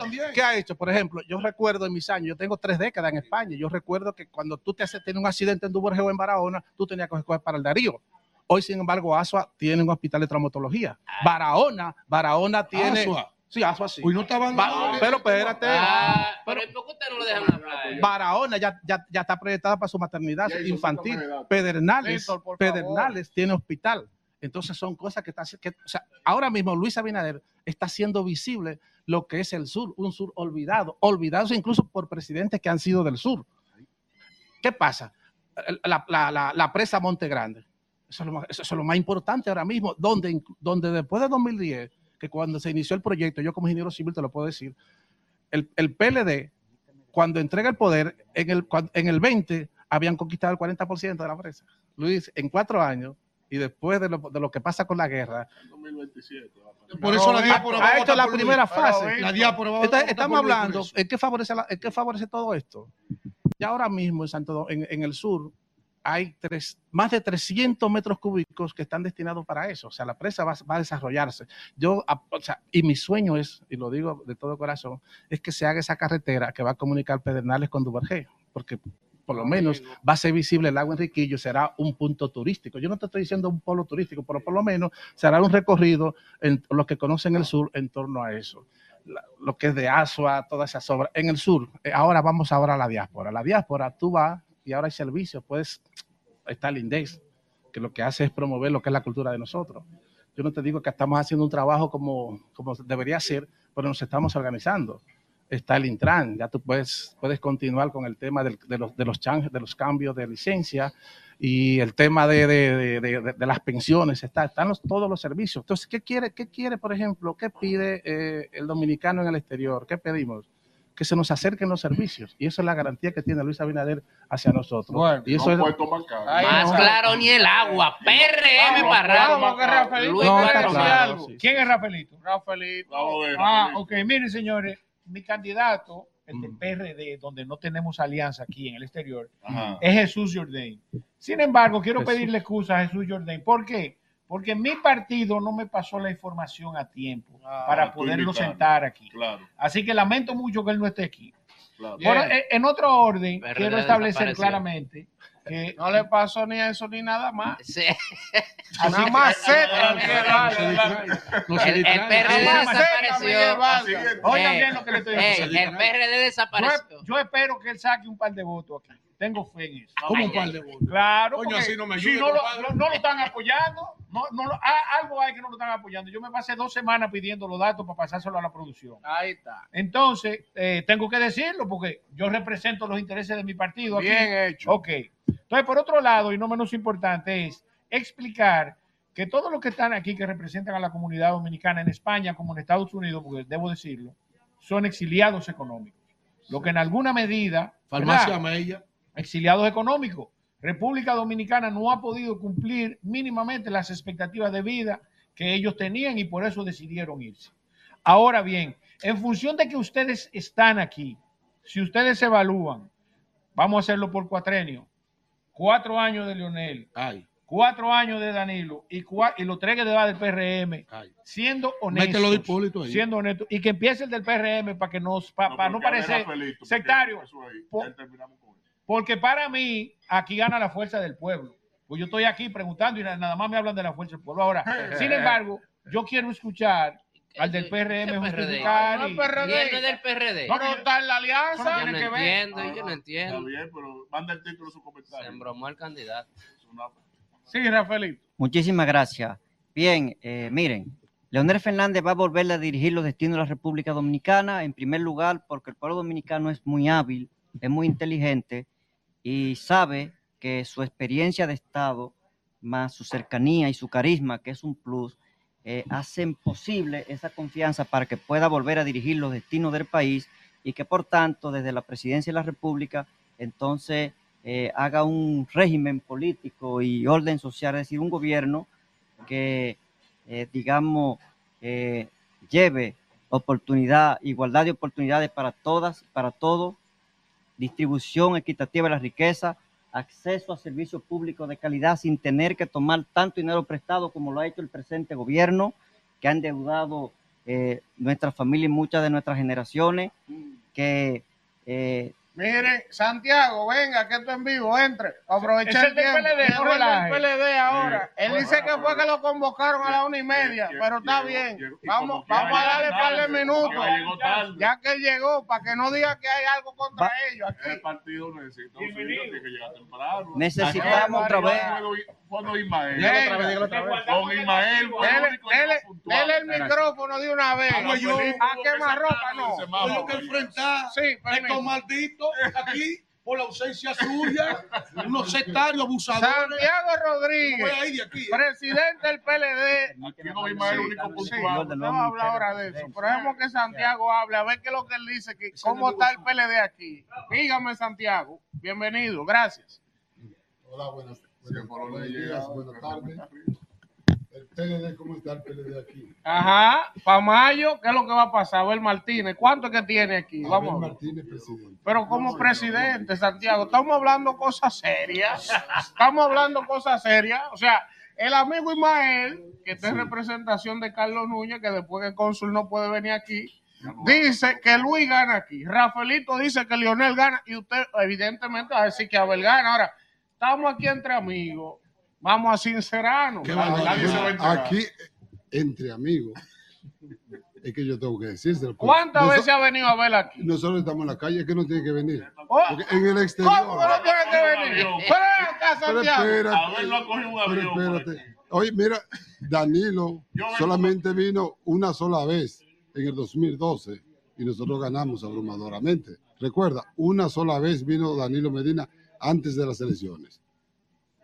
Pero- Abel todavía no ha podido pero, venir Santiago, aquí, pero Víctor nosotros estamos aquí y vendrá pronto. Víctor Suárez, el diputado de Santiago, era el enlace del PLD con Europa. Y, no lo dejaron Víctor venir. Suárez Ay, me no dijo diga a mí eso, no diga que él se cansó de pedir unos tickets y unos asuntos para venir a organizar los equipos con ustedes y nunca lo dejaron venir. Entonces, ¿cómo que ustedes van a ganar? Nosotros, nosotros lo estamos organizando. Yo estaba este fin de semana en Italia. Estuvimos en Firenze. Estuvimos en Firenze, en Génova, Carrara, Pavía, La Spezia, Milano. Un fin de semana completo, movilizando la estructura del PLD allá. Y ahora, oye, en este momento, no, no, pero en este momento, oye, en, en e- no, no, en este momento, que hablar. Yo quiero que tú me expliques. En este Si Abel- momento. Si Abel es la novedad del proceso, ¿verdad? sí, sí, es así, es la única novedad. Eso es la única novedad. Coño, Sí. por el deber de le venir cara a cara con la gente para que le compren su propuesta. Porque ¿cómo usted va a vender un producto que la gente no conoce? Pero él vendrá. Parece que no él tiene vendrá. voto. Claro que sí vendrá. Parece que no tiene voto aquí. Oye, mira, A Cristo lo estamos solamente, Abel va a ganar no solamente porque, por eso, es por la gran obra de gobierno que ha hecho el PLD.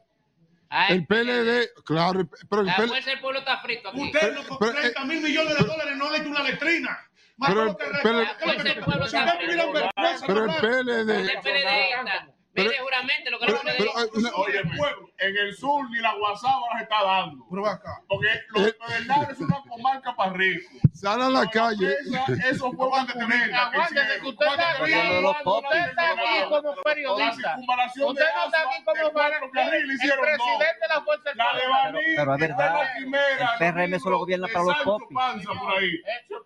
Contrólese que el de la Fuerza del Pueblo es este. Usted no está aquí como Vamos a terminar. Para no sacarlo de Vamos aquí. a terminar a compañero. Pero- Eh, eh, eh. ¡Qué barbaridad! Lo dijo, lo dijo. ¿Qué es lo Es que- lo mira, ¿qué es lo que ha pasado? Quiere decir una última cosa. ¿Qué es lo que ha pasado? El, el PRM ganó el 2020.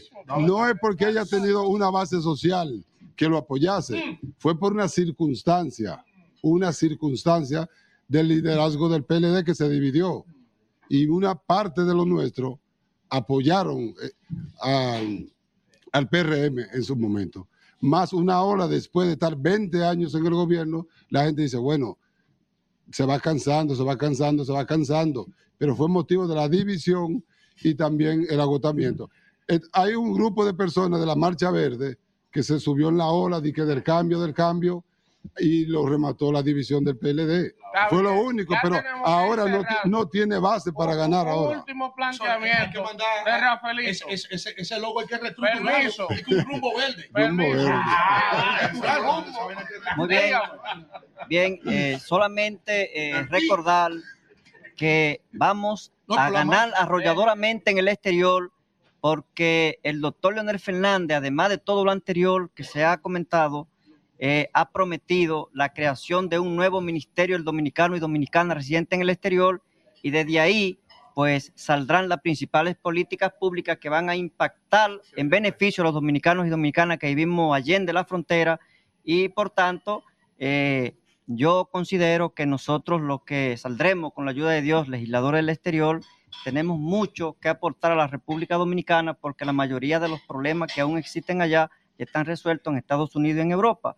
Por tanto, eh, ese ministerio tendrá que tener eh, todas las áreas que sean necesarias o imprescindibles para desarrollar la comunidad dominicana residentes en el exterior y, bueno, eh, los dominicanos en el exterior están valorando positivamente todo lo que el presidente Fernández Bien, siempre ha hecho por bien. nosotros. Un último planteamiento Sí, del no, no, amigo yo del PRM, Yo mis Ismael. últimos segundos para hacer un llamado a todos los dirigentes del PRM y a los simpatizantes del PRM que llamen a República Dominicana, a sus amigos, a su familia, para que echen el voto ahora este, este próximo 18 de febrero, porque ya el line no está hecho. Y eso va a ser un dobletazo que le vamos a dar nosotros. Preparando. No, no, está claro. Bueno, para entonces ya meter el jonrón el 19 de mayo. Un último planteamiento Muchas del gracias. PLDista que llegó tarde, pero está bien. Votar Ah, buena tres en la boleta de la Fuerza del Pueblo en la municipal, entero. Vamos. Verde. Un llamado. Sí, no, un llamado también a los dominicanos residentes aquí en el exterior para que llamen a sus familiares, que ya lo estamos haciendo, para que voten abrumadoramente por el PLD, por todos los candidatos del PLD, morado entero. Bien, espérese, espérese. No, usted, usted se Pero, quieto, sí. usted se quieto. Una pregunta, Santiago. Si hubiese un escenario hipotético, ¿ustedes los PLDistas apoyarían a Leonel? Pero No, no, no. Pero dígame. No me estamos, sí o no. sí, pero estamos, ahora tenemos, Está bien, pero- pero, yo le dije escenario hipotético. Ahora yo le voy a preguntar lo mismo a Sí, él con Abel. el, el escenario, no hay escenario hipotético ahora. El escenario es que tenemos una alianza, Rescate RD, para salvar la República Dominicana de este desgobierno. Esa alianza, todo lo que esté en el marco de esa alianza, nosotros lo vamos a apoyar. Bueno. Si ellos, Dos contra uno. Señores. no, pero todavía me falta. No, usted- una cosa, tarde, ¿cómo que le falta? no, Abel Martínez Ajá. será nuestro próximo presidente y es muy sencillo, con, porque tiene una obra ya de gestión en el ayuntamiento, en la Cámara de Diputados y también como fiscal. Es el único candidato que representa un proyecto político renovador y de cambio para la República Dominicana. Han parado, oye, con una base, con una base fundamental, con un PLD fuerte, con una gran experiencia de Estado, que ahora vamos con mucha más alternativa y Gracias, mucha más gracias fuerza. a los Muchísimas gracias. representantes y presidentes de la Fuerza del Pueblo en Madrid, del PLD y el amigo del PRM por haber estado con nosotros. Vamos a un contacto en Santo Domingo y regresamos con más del rumbo de la mañana desde 809 en Madrid. Rumbo de la mañana. Bueno, regresamos en este rumbo de la mañana desde el restaurante 809 en Madrid, España, y vamos a continuar con los comentarios. Y es el turno del pop y del rumbo. Israel Abreu. Vamos a pedirle silencio al público aquí, que tú estás lleno de yibullinga. Hoy un aplauso al público. Mucha currupela hoy aquí. Qué Miren, barbaridad. señores, presten atención a este comentario. Mándelo a comer, dígale que no usted paga. Que están aquí, que son de allá y que están aquí. Mándelo Miren, a comer que usted paga. Ya. ¿Qué, es, déjalo qué es un sofisma? Oiga bien, profesor Gibullinga, Alfredo de la Cruz. ¿Qué es un sofisma? Un sofisma no son más que argumentos estructurados que parecen o simulan ser verdad, Pero que son mentiras. pero que son una gran mentira. Ok, eso es un sofisma. Lo que lamentablemente. Está bien, Coño, Platón. oye, está no tienes más- Está bien, me están Platón. distrayendo. No se deje. Cuando- Eh, mire, es el diputado. Cuando, ok, entonces el hecho es que lamentablemente el gobierno, miren, y ya esto como un consejo, yo no quiero parecer estridente en esto, suelten el tema del crecimiento económico. Yo lamentablemente tengo que explicarlo porque parece hasta burlón cuando hablan del crecimiento económico. La primera variable que resulta de ese crecimiento económico que tuvimos, ¿verdad? Fue la presión desde el punto de vista de la inyección de 118 mil millones de pesos de fondos de liquidez rápida, lo que implica que no fue que aumentó la productividad, sino el consumo. Eso es lo primero. Lo segundo es que la inflación eh, casi duplicó el crecimiento económico. Estamos hablando de 3.58%, ¿verdad? En sentido general. Sin dejar de observar que la inmensa mayoría de productos de la canasta básica familiar aumentaron en no menos de dos dígitos alcanzando en algunos casos hasta el 100%. Por otro lado, y un punto sumamente importante es el efecto del alza del dólar en todos los productos de la economía dominicana. Busquen a los mitómanos del PRM que hablan de ese crecimiento económico, lo que publicó el Banco Central al respecto del porcentaje de aumento solamente del dólar entre el primero de enero del año 2023 y el 31 de diciembre del año 2023, que fue casi de un 5%, 4.88%. Solamente ese ajuste en los precios de los productos de la canasta básica familiar, de todos los productos y de todos los servicios que en República Dominicana se comercializan, dan como resultado que un crecimiento económico de un 2.4% haya sido absorbido solamente por el aumento de la tasa del dólar, por la inflación y además que en el mejor de los casos de los productos de la canasta básica familiar, según lo publica el Ministerio de Economía, Planificación y Desarrollo, tuvieron un aumento de un 14%. Entonces, por favor, ya suelten ese tema, que no es verdad que la economía dominicana creció de manera sana, como lo establecen los organismos internacionales, en base a productividad y no a endeudamiento y promoción del consumo, como ustedes pretenden venderlo. Eso es un gran sofisma. Dejen de parecer mitómanos, porque los ciudadanos dominicanos que se están yendo en masa, que están llegando aquí a España y a Estados Unidos en masa, ¿verdad? Por esa deuda social que ustedes prometieron resolver, y no resolvieron, pues lamentablemente se está eh, reflejando en esa migración masiva de los dominicanos a cualquier parte del mundo donde ellos encuentren una mejor vida. Miren, por otro lado, y no menos importante, debo resaltar lo siguiente. República Dominicana, en relación y en comparación con el año 2022, exportó 13.776 millones de dólares y en el año 2020, perdón, en el año 2022, 13.776 millones de dólares. Y en el año 2022 exportó 11.933 millones de pesos. ¿Qué resulta de eso? Lamentablemente las exportaciones cayeron en alrededor de un 16%. Sin embargo, por otro lado, como parte de ese equilibrio en nuestra balanza de pago, República Dominicana tuvo inversión extranjera directa por 4.381 millones de pesos. Y en el año 2022, 4.010 millones de dólares. Por otro lado, el turismo recibió en el año 2023 9.828 millones de dólares. Y en el año 2022, 8.405 millones de dólares, lo que implicó un aumento de alrededor de 1.200 millones de dólares. Y finalmente la remesa, que aumentaron un 3%, de 10.157 millones a 9.856 millones. Los tres rubros, oigan bien, al respecto de la generación de divisas de República Dominicana, como son inversión extranjera directa, turismo y remesas, que les reitero que las remesas no dependen para nada de la gestión de gobierno, de ningún de gobierno, de ningún gobierno, y menos de este de ese gobierno, pues lamentablemente no dependen de ellos, dependen de la caridad del dominicano en el exterior con sus paisanos, lo que debemos agradecer. Y el PRM de manera específica debe tirarse de rodillas cuando llegue aquí a España a tratar de complacer a esta gente aquí, porque son eh, uno de los más importantes remesadores de divisas hacia la República Dominicana. El hecho es que si usted junta la inversión extranjera directa, el turismo y las remesas, ¿verdad?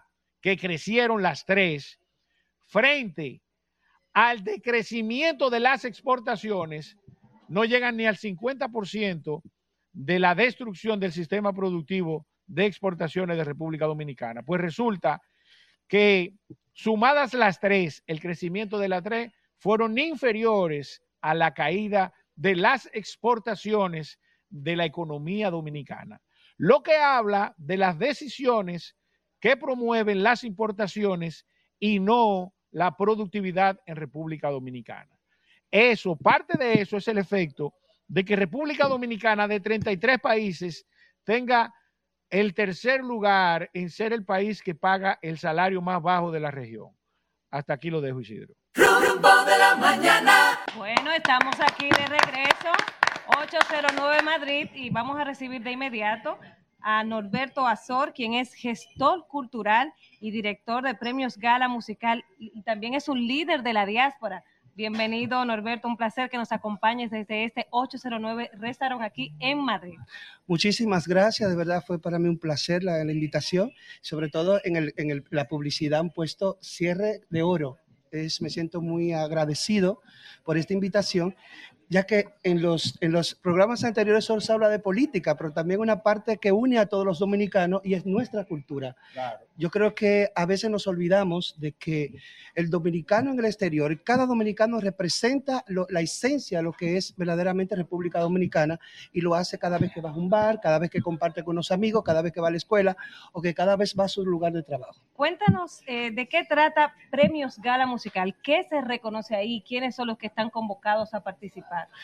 Mira, eh, después ya vamos a hablar de 1990, la comunidad dominicana no es igual a la que, la que ha venido aquí a, a- Europa, pero sí hemos querido de resaltar ese talento que tienen los jóvenes. Cuando se habla de los jóvenes en la República Dominicana siempre se habla de las bandas juveniles, pero nunca se habla del talento, del arte que tienen ellos, de la música que producen. Y cada vez que uno de estos artistas va a la República Dominicana, tiene que hacer una inversión en cuanto a hacer un, un media tours. Sin embargo, son los más olvidados. Porque luego exigimos que no pertenezcan a una banda, pero cuando hacen cosas buenas, cosas que cumplen la ley, los olvidamos. Por lo tanto, Premios Gala Musical pretende reconocer ese talento de esos jóvenes y que lo que no pueden decir o no pueden hacer a través de muchísimas actuaciones, lo hagan a través de la música. Porque la música, a pesar de todo, siempre será un relax, siempre será esa forma de que la gente pueda acceder a distintas formas de hacer arte, ¿no? Y que, que pinten, que vayan a un centro cultural, que vayan esto, pero lo que más realizan los jóvenes ahora es la música, porque consideran que es la escapatoria también para tener un lugar, ser visibles. Y lo vemos a cada día en la República Dominicana, muchos jóvenes que son de barrio y usan la música para que sean visibles. Y eso es lo que hacemos a través de premios Gala Musical. Mira, gracias, Danira. Un privilegio tenerte aquí. Muchas gracias. Yo, junto con este equipo del Rumbo de la Mañana, somos promotores del arte y la cultura autóctona, el merengue y la bachata. Y cuando tú vienes aquí a Madrid, te das cuenta del nivel de integración que tienen los españoles con nuestra cultura. Sin embargo, eso no se ha reflejado. Donde quiera que suena una tambora o donde Ya quiera ni que- mangulina se baila. Eh, ya no, no, pero ya la gente El sabe. no, señores, ya la gente identifica a esos ritmos con el, con, con el dominicano. Eso es lo que quiero establecer. Sin embargo, eso no necesariamente ha repercutido en una promoción adecuada. Al tiempo de que hay capítulos, por ejemplo, en la Embajada de República Dominicana aquí en España, relacionados con la promoción del arte y la cultura autóctona, el merengue y la bachata, de manera específica, que es lo que, lo que yo promuevo, incluso de manera particular. ¿Tienen ustedes ese apoyo que establece inclusive la Constitución al respecto del arte y la cultura? Bueno, con relación a Premios Gala Musical, siempre hemos tenido el apoyo tanto de la Embajada Dominicana como del Consulado. Estoy hablando desde el principio que ya tenemos la sexta edición, o sea, hemos tenido ya, hemos realizado esa actividad ya hace bastante tiempo, pero sí yo creo que es la tarea pendiente que tienen los, tanto las embajadas, los consulados a nivel de Europa promover, rescatar lo que es nuestra música. Si se dan cuenta, aquí tenemos españoles que van a la República Dominicana a un tours a la bachata solamente, a contratan un artista, se va a un ¿Tú estás hotel durante una semana, más de 50 y pico de personas se hace cada año. Lamentablemente es el reto que tenemos pendiente porque vuelvo, insisto, aquí incluso hay formas de bailar bachata distintas. Está la bachata tradicional, la bachata sensual, 20 mil variedades de bachata, como una forma que el español utiliza para poder integrarse a nuestra cultura. Y ustedes saben que tenemos un contacto directo con Punta Cana, porque la mayoría de los hoteles que hay en Punta Cana son españoles, ¿no? Y el español siempre, cuando va a la República Dominicana, aparte de disfrutar de lo que es el sol y playa, también va a disfrutar nuestra música, nuestro carnaval. Porque La Vega ahora mismo hay tours que van a La Vega a disfrutar el carnaval de La Vega. Por lo tanto, yo considero que no han sido todavía los mecanismos necesarios para fomentar lo que somos nosotros, que es la cultura. Y yo creo que el dominicano es más cultura que otra cosa. Allí mismo va mi pregunta. O sea, ya estamos en febrero, el mes de carnaval, no solamente en nuestro país, sino en el mundo entero. Se vive esta tradición iniciada por la Iglesia Católica. Y a mí me gustaría saber cómo se vive en España el carnaval dominicano, si hay espacios aquí para manifestarse, si hay escuelas, si hay comparsas, si se vive esa tradición, los veganos que vienen de La Vega, de los diferentes pueblos que tienen esa tradición carnavalesca. Te voy a ser sincero, eh, eh, es la tarea pendiente. Nosotros eh, celebramos el mes de la dominicanidad en Madrid, que inicia con el día 21, el día de la Alta Gracia, y termina con el 27 de febrero. Pero vuelvo, insisto, eh, tenemos el INDEX, tenemos la embajada, tenemos el consulado, y todavía falta ese acuerdo. Una vez hubo una- una- un acto que celebró en el 2017 que marcó lo que es que la, la administración española no nos dan espacios para realizar actividades. Hubo un- una, algo que no debió darse y lamentablemente en espacios públicos no podemos realizar esos tipos de eventos porque antes se hacían, por ejemplo, eh, como hace el, el- en Estados Unidos, en la calle 8 se cierra y todo eso. sea, Lamentablemente no- tenemos no esa tarea, sí, pero sí el dominicano, eh, cuando se hace una actividad en un espacio privado, se... Eliseo. Sí, Eliseo Azor King. Norberto Eliseo Azorquín. Norberto. Sí. Maldito flow. Ah. Mete el brazo derecho. Un artista, hermano. Oye. Mira ahí la, la, la Oye. esos collares. Eso... No, no es como Omega, Omega es una blin blin. ¿eh? Eliseo. La Tú la- cantas, tú tocas. No, no, yo, yo tengo que de la- reconocer que no canto. literatura, Eliseo. Vamos, Eliseo, ¿qué es lo que premia Premio Gala? ¿Qué premia? Es decir, ¿qué género? ¿Cuál, Bueno, cuál, cuál es ¿Cuáles son las Mira, categorías? ¿Qué categoría? Vamos a ver. En el 2023 hicimos, se celebra en un teatro, en el Teatro Eduardo Úrculo, es un teatro grandísimo, caben más de 500 personas sentadas y tenemos ahora mismo 14 categorías. Vamos a ver. Revelación del año. ¿De qué? Del, revelación del año a nivel de la música. Música, revelación del año. Personaje del año. Personaje del año implica eh, a nivel empresarial, influyente, etcétera. También tenemos canción del año, tenemos eh, eh, urbano del año, merenguero del año, bachatero del año, medio de comunicación del año, medio online del año. También está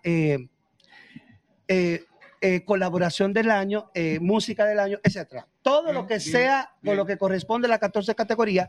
Y este año vamos a aumentar el tema y lo vamos a llevar como a 25 categorías porque vamos a, a tomar también música de otros países. Tiene que, te voy a sugerir un premio. ¿Cuál? A ver. Dominicano destacado en el exterior. Es decir, uno que vive allá, por ejemplo, el príncipe de Galilea. No, usted ya está joseando sea su premio. Usted está joseando su España, premio yo porque quiere venir para acá de nuevo. Pero tú tienes que demostrarme qué tú has hecho por la Yo diáspora. soy lo más grande que tiene República Dominicana. Pero qué tú has hecho por la diáspora. Es importante. ojo, todos los reclamos que hago yo por todas las demandas de ustedes que no le cumplen los distintos partidos políticos a través de la historia. Mira, eso soy es yo. importante. Anoto. Otra, una pregunta que no se puede quedar. Que Sabe que aquí hay un problema con el tema de las bandas, hemos estado dialogando mucho el tema, incluso ya el embajador Juan Bolívar Díaz nos dio eh, la primicia de que las investigaciones que se han hecho de Katia Núñez y otros investigadores han sido tomados en cuenta para tratar de crear las condiciones para hacer que la integración cuando llegan esos adolescentes aquí, pues eh, sea una realidad en España. ¿Qué están ustedes haciendo a través del, del folclore, del arte, de la, de la cultura para, que, para ganarle la batalla eh, a esa de cierta forma son eh, clubes de, de asociación o de movimientos juveniles, como ellos lo ven, donde ellos se sienten seguros y donde tienen un sentido de pertenencia. Mira, e- el tema de, de las bandas e- es un tema complejo, es un tema que no solo afecta a nosotros los dominicanos, sino también a la administración española. Ni la Comunidad de Madrid, ni el Ayuntamiento de Madrid, y a veces ni la policía, tiene como los recursos necesarios para enfrentar este problema. Estamos hablando de jóvenes de 13, 14 y 15 años que se le escapan a sus padres.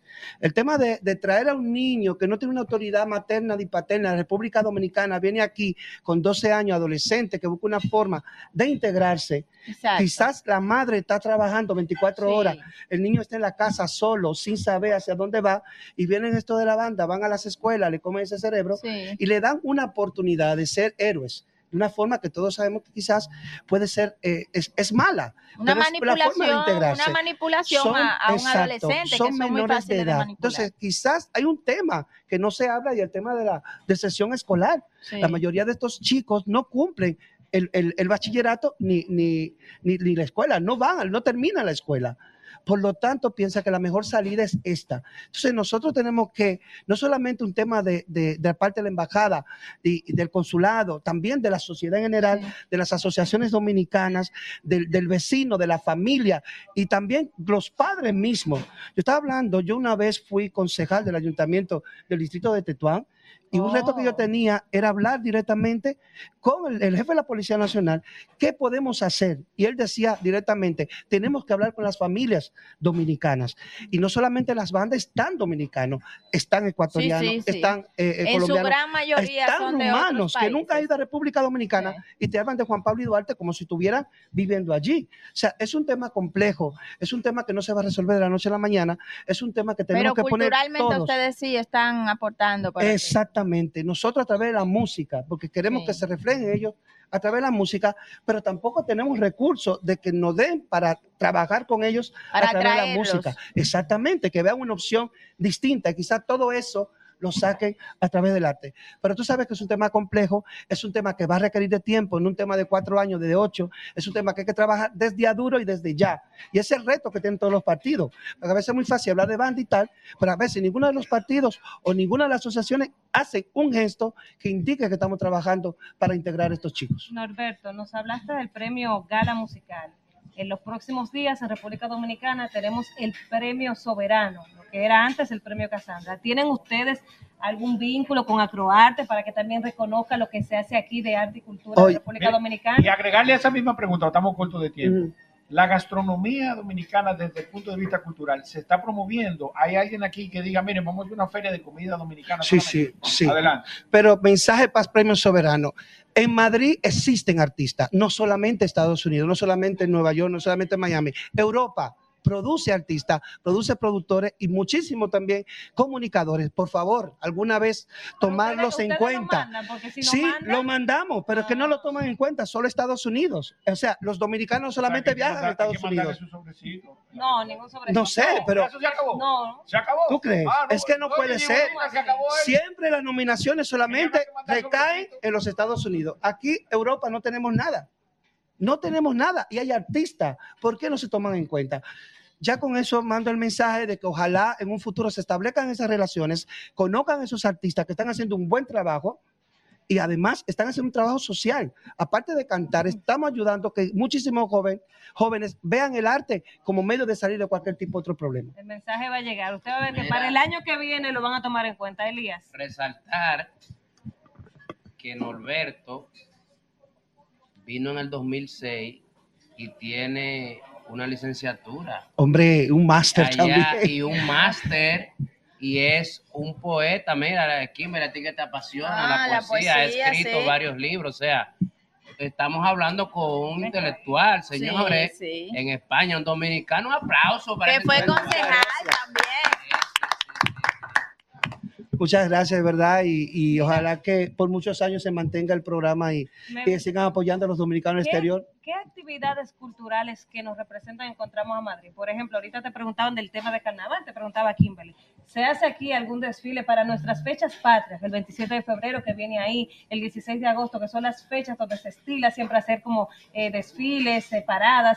¿Se hace algo así como lo hacen en Estados Unidos? ¿Se hace aquí en Madrid? Bueno, vuelvo y te repito, por lo que ocurrió en el 2017 nos cuesta conseguir espacios públicos para hacer cualquier tipo de evento, pero sí Pero cerrado. registrado cerrado, que quizás ahora tanto la embajada como el consulado se pondrán las pilas, pero tengo información que el Instituto de los Dominicanos en el Exterior, que preside Leonardo Marrero, tiene para el 25 de febrero un evento de contar la- el merengue a través de un baile. Y ya hay cuatro eh, permisos fijados en diferentes lugares. Estamos hablando de Parla, estamos hablando de Tetuán, y estamos hablando de dos lugares más que no me acuerdo ahora, pero sí me imagino que para este mes hay que organizar eventos y actividades. Hasta ahora no sé cuáles tenemos, pero sí se van a programar. Bueno, pues de verdad que un placer recibirte aquí, Humberto. Re- desearle muchísimos éxitos en la premiación gala. ¿En qué- Muchísimas gracias. ¿Qué fecha serán estos premios? Están pautados para el día 6 de julio en el, teo- en el Teatro Eduardo Úrculo del Distrito de Tetuán. ¿Y quiénes pueden ir ahí? Bueno, están invitados. Si quieren venir a la República Dominicana, podemos hacer los trámites. Ah, si Y nos venir. acompañe a hombre. Alfredo, Pero debe ser un lujo Atención ver en un evento como premios gala musical. Yo ¿eh? decidí irme. Bueno, pues muchísimas gracias. Muchísimas gracias a vosotros. estos premios. Vamos al contacto y regresamos con más aquí en el rumbo desde Madrid. Rumbo de la mañana. Bueno, cuando son las 2.27 minutos de la tarde, hora aquí en Madrid, y 9.27 minutos, hora República Dominicana, vamos a continuar con los comentarios que hemos preparado para este viernes 2 de febrero, y es el turno de mi hermana Kimberly Taveras. Gracias, Danira. Y ya hemos llegado al final de la semana transmitiendo desde aquí, desde Madrid, para todos los dominicanos que nos escuchan, eh, tanto en República Dominicana como en Estados Unidos, Puerto Rico, España y eh, donde quiera que hay un dominicano ahí, hay un pedacito de nosotros que nos escucha con gran atención en cada una de nuestras intervenciones. Miren, señores, hoy yo quiero hablarles eh, de algo que quizás siempre tocamos, pero abordarlos desde un punto de vista diferente, ya que estamos en España, para que ustedes sepan que no solamente en el país nosotros tenemos ten- problemas de sequía, que no solamente en República Dominicana estamos abordando ya temas del cambio climático. Yo quiero que ustedes sepan que ayer Cataluña fue declarada en estado de emergencia. Unos 200 municipios más se sumaron a esta declaración de emergencia después de haberlo hecho con 37 municipios inicialmente.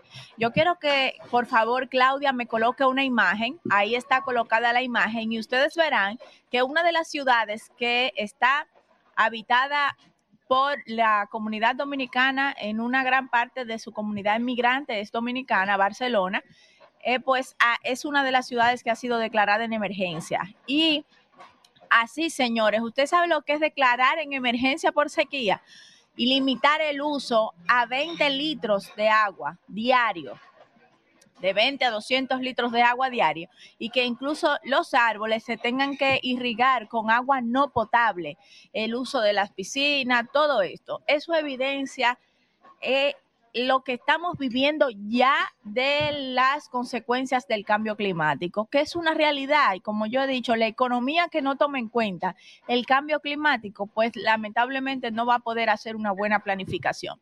Y los expertos y los científicos hace mucho tiempo que trabajan en encontrar un planeta donde las condiciones de vida estén, las condiciones de temperatura y demás estén dadas para que se dé la vida.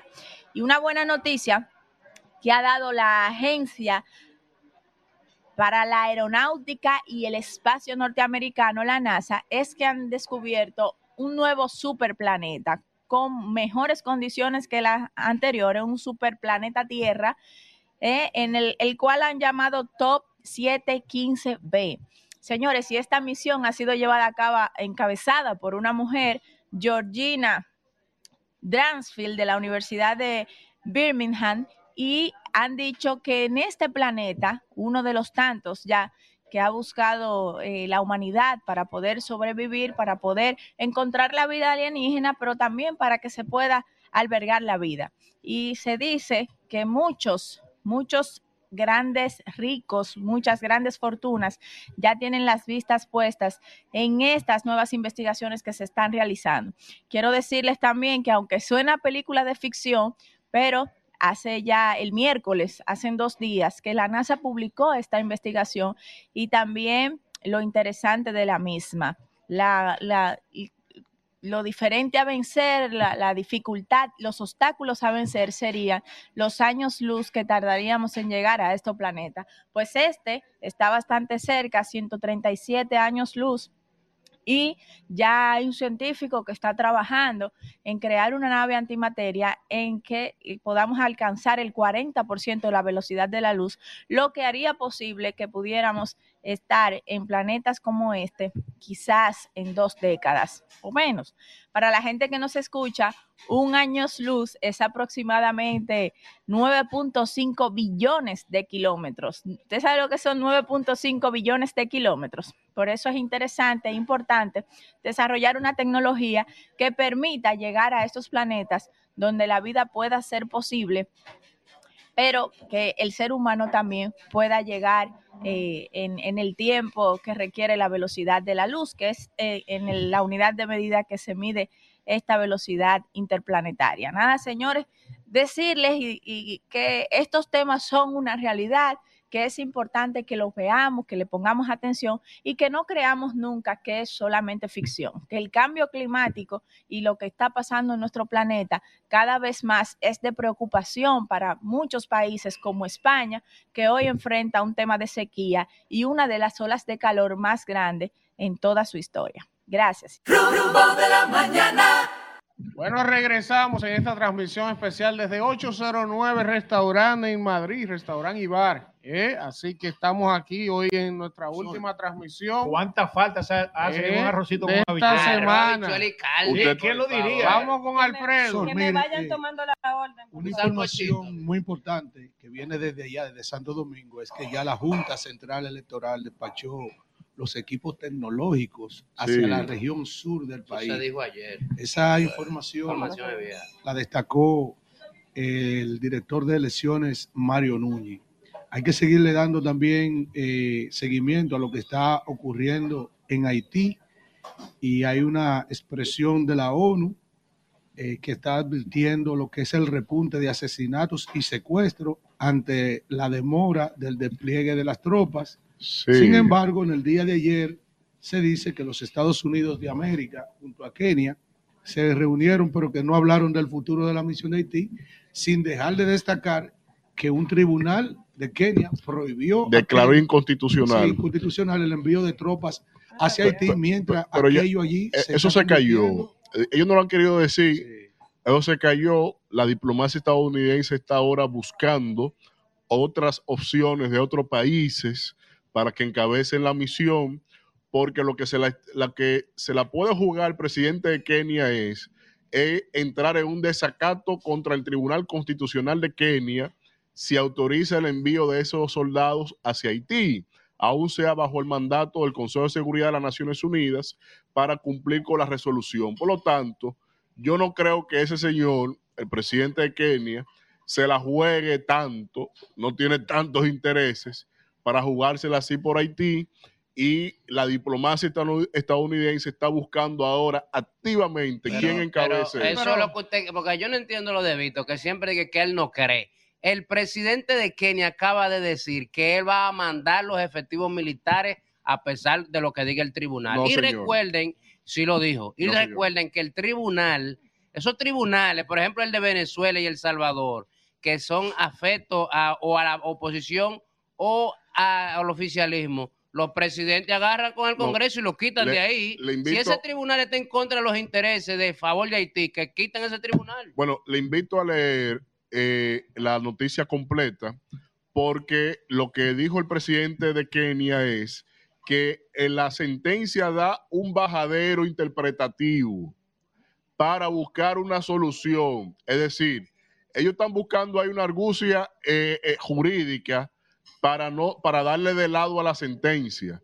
Pero eso le va a repercutir ya la oposición que le doblegó el pulso desde el Tribunal Constitucional. La oposición de él lo va a someter si accede a En otro orden, ahí mismo, yo quiero saber Del dato completo. cuánto fue, cuánta gente fue que intervino para matar a, Jo- a Jovenel Moïse. Bueno. Porque hay presos ya condenados en los Estados Unidos. Sí. Está Ahora están hablando de, ahora se está hablando de que en Haití hay 75 personas a las cuales se le va a presentar cargo Sí. por el magnicidio de Jovenel Moïse.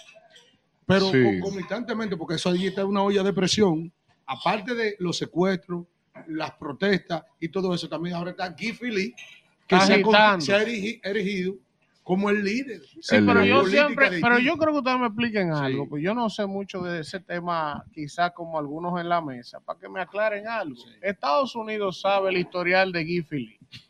Estados Unidos sabe que si lo enviaban allí en el contexto actual que tiene Haití, Y le faltaba unos años él iba a volver, él Mm. iba a volver a andar en sus andanzas, ¿verdad? Pero además de eso, en un país que Estados Unidos, ellos mismos han establecido la cantidad de armamento de guerra que está en poder de las bandas, que entra de manera descontrolada. Ellos sabían que enviar a Guy Philippe en ese contexto era el cóctel perfecto para armar un problema. Entonces yo por un lado lo oigo a ellos de que buscando una solución con Kenia y por otro lado manda a Guy Philippe. Para mí que ahí hay una doble agenda, No, que eso no está claro. claro que hay A mí, a mí a no hay quien me diga no a mí que Estados Unidos no está detrás de ese desorden de. Guy Philippe siempre ha sido una herramienta en el terreno de los Estados Unidos. A él lo sacan de que bajo el alegato de que de someterlo Ajá. y siempre termina suelto, que no es más que sacarlo, llevárselo al exilio y protegerlo allá de las cosas que él mismo le ejecuta en el terreno, porque Guy Philippe, fíjate algo, que se tenía la diversidad de bandas controlando puntos geográficos, un gobierno que no prendía el liderazgo y lo que han hecho es unificar ese liderazgo sobre su Philippe, persona Philippe. para y han doblegado al tema del el supuesto gobierno que hay ahí. Lo que sí, Víctor, y a todos mis compañeros aquí, a los que nos escuchan, hay que decirle que mientras tanto, República Dominicana comparte la isla con Haití, que mientras tanto, mientras estemos juntos, nuestros, nuestros destinos también están unidos. Toda el arma que entra por Haití, todo el crimen organizado que está en Haití, los secuestros que se planifican, todo lo que está pasando en Haití, nos afecta a nosotros. Pero entonces, Todo querida Kimberly, en ese lado. planteamiento que tú haces, Entonces- todos los, todos lo sabemos, lo asimilamos, lo entendemos. Ahora hay una cosa que yo no entiendo. Tú me explicas eso, pero sin embargo, cuando el gobierno mandó a cerrar la frontera, no previó, por ejemplo, los efectos económicos de eso. Las importaciones de República Dominicana cayeron este año. Por eso. No hay, no hay dólares, por eso la Por economía. el cierre de esa frontera. Pero ya eso se abrió. El dólar está a 60. No se ha recuperado. Había que hacerlo. había Usted tiene un hacerlo. país que está en una situación, hay un conflicto por unas aguas bilaterales, claro que sí. Que había Claro que cerrar la Había frontera. que, yo estoy de acuerdo con que No, se cerrara la frontera. Mira, con el cierre de acuerdo con, con el cierre desde el punto de vista comercial no había que cerrar. Yo sí estoy de Palos y acuerdo no. No, no, con medidas que se tomaran, pero no cerrar. No, no, si boga no. No, espérate, yo, ese yo, yo creo. no se hace nada, ustedes la oposición ¿Ustedes quiénes? Ustedes, ustedes, No, Israel Abreu. Israel Abreu. Israel Abreu- Israel. Abreu. Israel Abreu lo que siempre ha establecido es que estuvo bien que se protegiera cada centímetro de la frontera. Con lo que yo no estoy de acuerdo es con que se haya cerrado comercialmente la frontera. Y el Eh, tiempo me ha dado la razón. Eso solo sirvió al para que tiempo, al tiempo, al tiempo, al tiempo, eso fue un autoembargo y ya se ha explicado Correcto. un sinnúmero de veces. Lo que lamentablemente todavía no se ha mantenido el tema de la seguridad. Y Miren, total. yo estoy totalmente de acuerdo con Elvi al respecto de que no entiendo. Y Almar y, y Elvin no es oposición. Me pueden tildar de oposición a mí. Ahora, yo te voy a decir una cosa. ¿Cómo es posible que los norteamericanos, quienes tienen un alto porcentaje del problema que hay en Haití y que todo el mundo sabe que tiene interés en Haití, envíen a un disociador a ese país sabiendo que lo que va a hacer en este momento es a desestabilizarlo? Mire, Yo no entendí geopolítica. Ah, ya. Le tengo el En eso chiste del estamos de día, acuerdo. profesor. Le tengo el chiste del día a la Ay, audiencia nuestra. vamos Y a ver. Y, y aquí que estamos en Europa. Gustavo Petro, el presidente de Colombia, es nominado Nobel de la Paz para el año 2024 por un diputado noruego. Y escuchen las causas. Dice aquí. El presidente de Colombia es nominado Nobel de la Paz en el año 2024. Ramus, Rasmus Ha- Hansson, uno de los tres diputados de los verdes en el Parlamento noruego, justificó la elección de Petro por su trabajo por la paz que considera es una inspiración para el mundo. ¿Y tú crees que por aquí no hay borrachones también? Vámonos a la pausa y regresamos en breve con una conversación interesante. Estaremos hablando con Pablo Revilla. Él es español, inversionista en República Dominicana, pero es más dominicano que nosotros. Vamos al contacto. Aquí también se bebe. Rumbo de la mañana. Bueno, regresamos en esta transmisión especial desde el restaurante 809 Bar, aquí en Madrid, en este restaurante dominicano. Y ahora vamos a conversar con el señor. Sí, sí, ya se saludó, ya se saludó. Pérez, profesor. Vamos a saludar a Pablo Revilla. Es un empresario español, pero que tiene inversiones en República Dominicana y además es una persona que ha visitado en innumerables cantidades de veces la República Dominicana, un español que se enamoró de la gurrupela de allá. Entonces, se enamoró del país. Del país, Del país. del país. Yo quiero venir para acá. Y él quiere ir irse para allá. ¿Usted entiende el amor? Gracias, Pablo, por estar con nosotros. Buenos días a todos, gracias por esta bienvenida. Pablo, háblanos un poco de tu experiencia, ¿verdad? Como español en República Dominicana. ¿Qué te provocó acercarte a nuestro país? ¿En qué áreas tienes inversiones? Y también vamos a hablar más adelante un poquito de algo que a nuestra compañera le apasiona, a Kimberly, porque Pablo es un especialista en temas tecnológicos, inteligencia artificial y todo eso. Entonces, háblale un poco, Pablo, a la audiencia de cómo tu vínculo con República Dominicana, en qué año y por qué decidiste quedarte e invertir allá. Pues es una buena pregunta, voy a tratar de resumirlo. Yo llegué a República Dominicana por primera vez, como casi todos los españoles, pues turisteando en un viaje a Punta Cana, eh, que además fue fortuito, porque realmente nuestro viaje, un amigo mío y yo, era a Venezuela, pero en aquel momento no encontramos billete a Venezuela y mi amigo me propuso, pues vamos a Punta Cana. Y dije, no, eso no es para mí, eso, eso, eso no es para mí. Eh, negociamos y le dije, bueno, siempre y cuando salgamos de- del resort y nos vayamos por ahí a conocer algún campo, algún pueblo, una ciudad, pues acepto el viaje. Así fue. Y nada, los dos días nos escapamos del hotel, llegamos a Santo Domingo capital después de 8, 9, 10 horas de viaje, no estaba terminada la autovía, eh, y nos perdimos por allá. Y ¿En qué año fue eso? eso fue en el año 2004, justo ahora en mayo de 2004, que va a ser 20 años. Estaba el cambio de- del poder de Hipólito, justo acaba de ganar las elecciones Leonel Fernández, y justo me acuerdo perfectamente porque además ese día, eh, paseando por la zona colonial, pues dije, no, no, usted no puede venir aquí a la zona colonial porque es que hay una actividad política, la- se va a dar las gracias por haber ganado el partido, qué sé yo qué, pero ahí nos colamos con la cámara colgada, ¿eh? hicimos, no sé si lo llaman el paracaidista o algo así, hicimos el paracaidista y nos hicimos pasar por fotógrafos extranjeros y allí sin acreditación ni nada, allí nos colamos en la catedral, incluso yo le saludé al presidente y a su esposa. Así es. Saludó al Y- presidente y a su esposa. y entonces yo dije, oye, pero qué país más fácil más cómodo. Uno llega aquí y el primer día ya le involucran y conoce al presidente el primer día en la capital. Ese fue mi primer clic que yo dije, coño, pues es un país interesante. Y casualidad conoce a Joaquín Martínez Armerón. No, a esa persona la conocí, pero, pero bueno, ahí me presentaron distintas personas de- de- del poder entonces, ¿no? Y ya continuando con, con la respuesta a la pregunta que me hacías, eh, eh, pues resulta que, bueno, pues uno pasea por la capital, desconoce todo prácticamente, era mi primer viaje allí, uno mira los edificios, eh, ve la diferencia de construcción que, que hay en el país con respecto a cómo se construye en Europa, eh, y entonces, bueno, pues los edificios son bonitos porque son estilos más caribeños, más de playa, lógicamente, pero la construcción te llama la atención, pues porque no se hace tan, de manera tan organizada como se hacía aquí, aunque ha cambiado mucho eso ya, ¿no? Y uno se fija también en los letreros, donde dice, mira, se venden apartamentos, no sé, 1.4, 1.7, 2.8 millones de pesos, hace uno el cálculo en euros y dice, oh, pero esto es barato, Vale la pena. vale la pena. Eso ha cambiado mucho también, porque en esas zonas donde se encontraban apartamentos por 1.7, pues ya deben estar por 6.9 o Sí, sí, por ahí, ¿no? Pero entonces ahí se encendió la primera chispa de inversión. de, bueno, pues quizá un apartamentito aquí que nos sirva como segunda vivienda vacacional al mismo tiempo que una inversión a largo plazo. Ya sabemos todos que los blocks o el ladrillo, como decimos aquí, termina revalorizándose con los Como años. valía. Y bueno, aquello fue un proceso un poco más largo porque no conocíamos absolutamente nada del país y esto también sirve para que cualquier persona que quiera invertir en República Dominicana o en cualquier otro país lejos del suyo, se informe, como hice yo en su día, investigue, eh, lea, hable con abogados, hable con expertos inmobiliarios, porque el proceso es totalmente diferente, eh, desde la compra hasta la inscripción el del registro del título.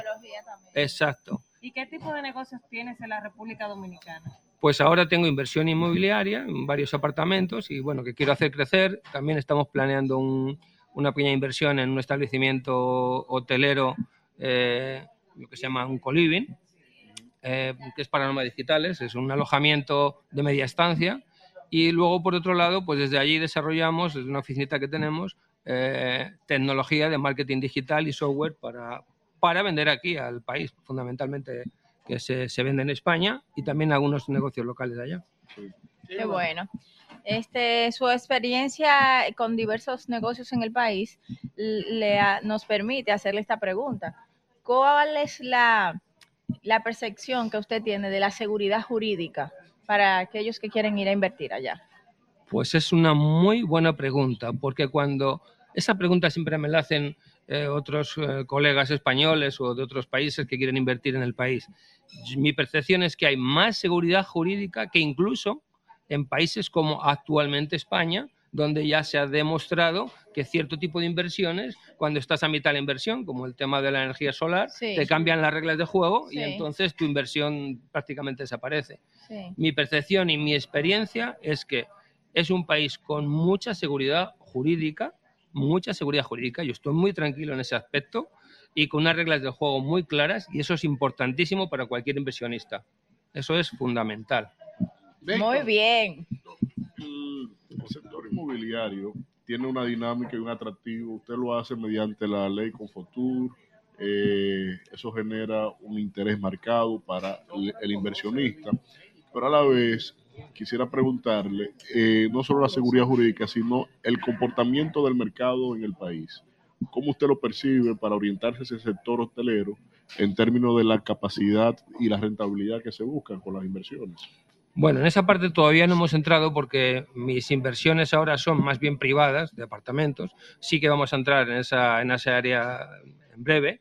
Eh, estamos estudiando toda un poco la ayuda fiscal y no solo fiscal, que también más importante incluso muchas veces que la ayuda fiscal es la- la- el acompañamiento de las instituciones dominicanas. Como por ejemplo, en mi caso, yo me estoy asesorando con Pro Dominicana. Es, eh, para el que no lo conozca aquí en España, pues es la Agencia Nacional de Ayuda a la Exportación y a la Inversión Y a la Extranjera. inversión, ¿eh? Es muy importante que haya un acompañamiento del primer momento y yo creo que, es interesante. De luego, hay dos cosas importantes.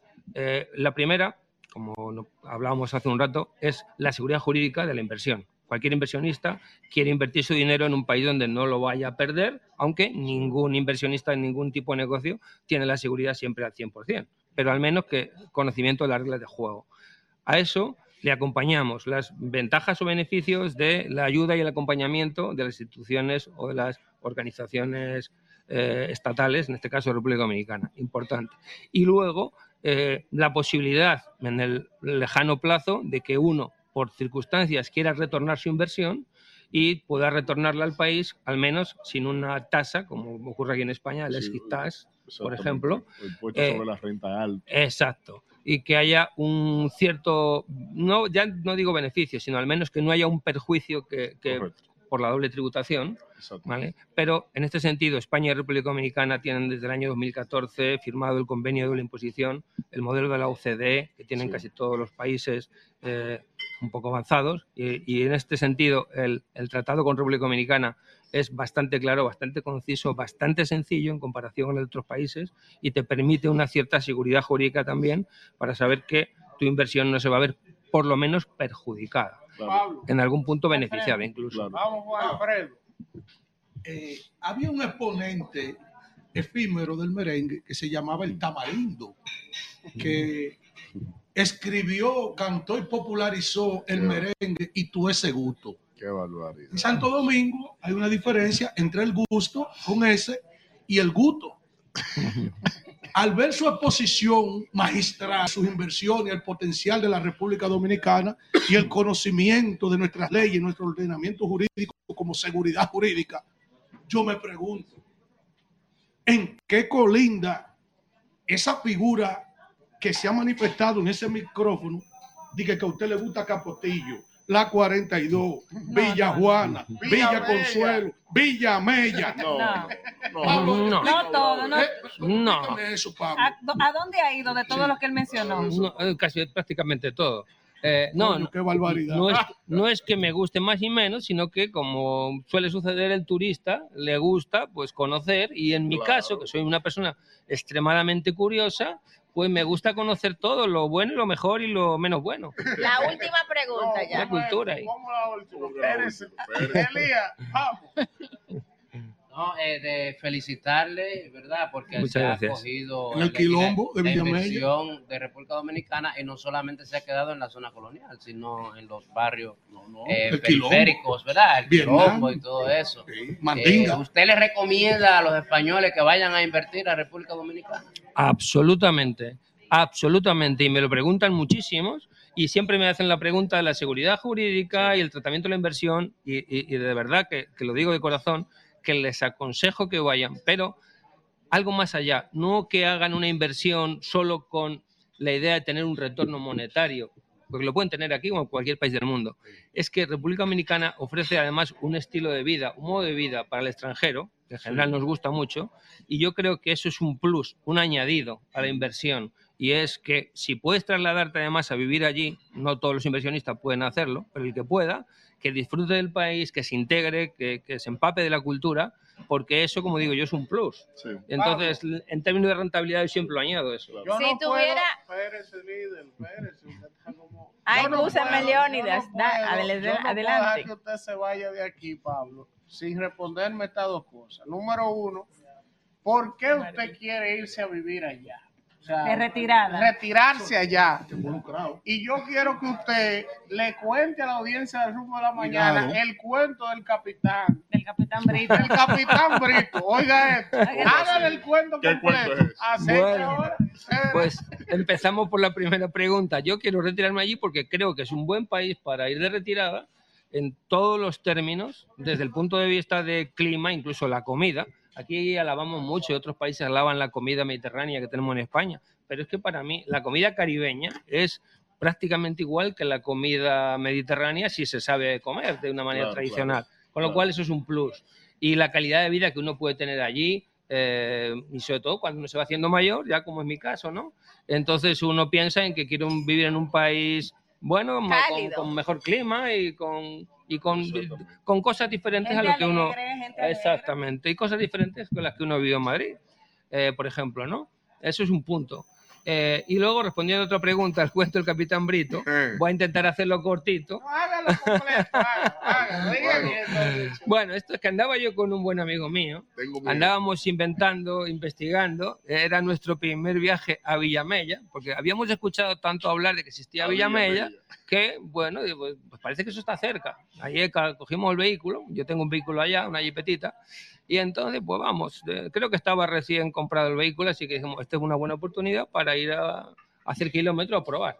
Y aparecimos allí, entonces nos metimos por distintas calles, en un momento dado andamos perdidos, preguntamos, ¿cómo se sale a la carretera general?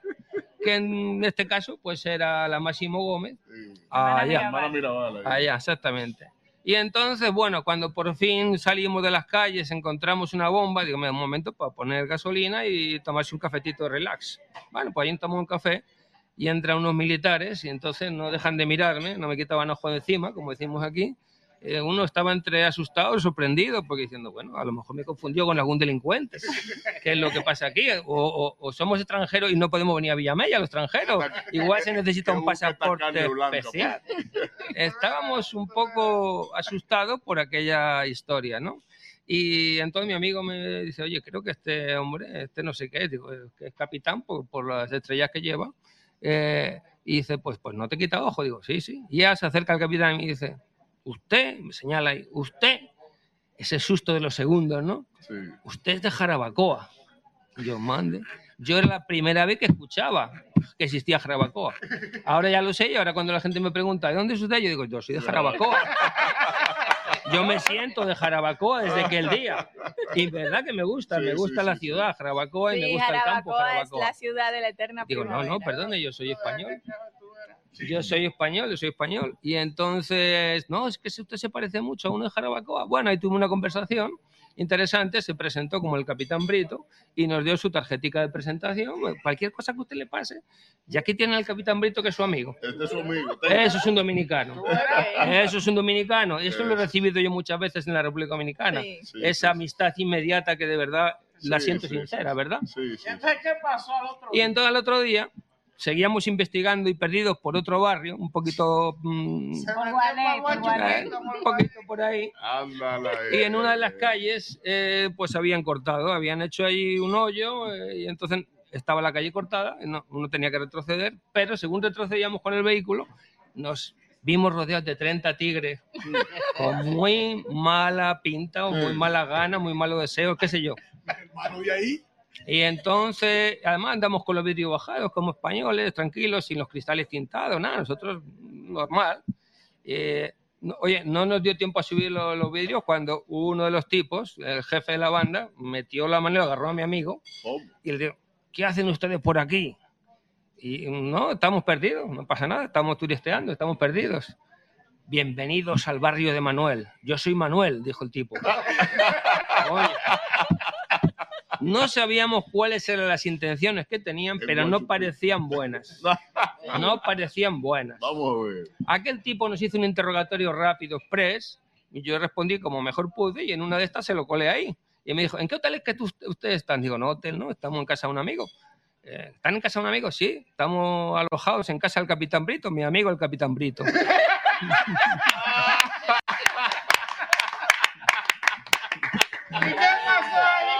Y entonces el Manuel soltó rápidamente el brazo y dijo, ¡Oh! Chicos, paren, paren, que son amigos del Capitán Brito. Ese tipo me sacó a mí de la cárcel y no sé qué más.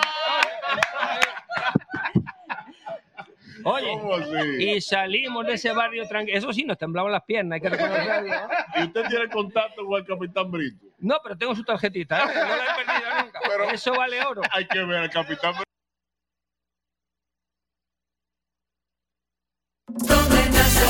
Nace la noticia, donde no hay variedad.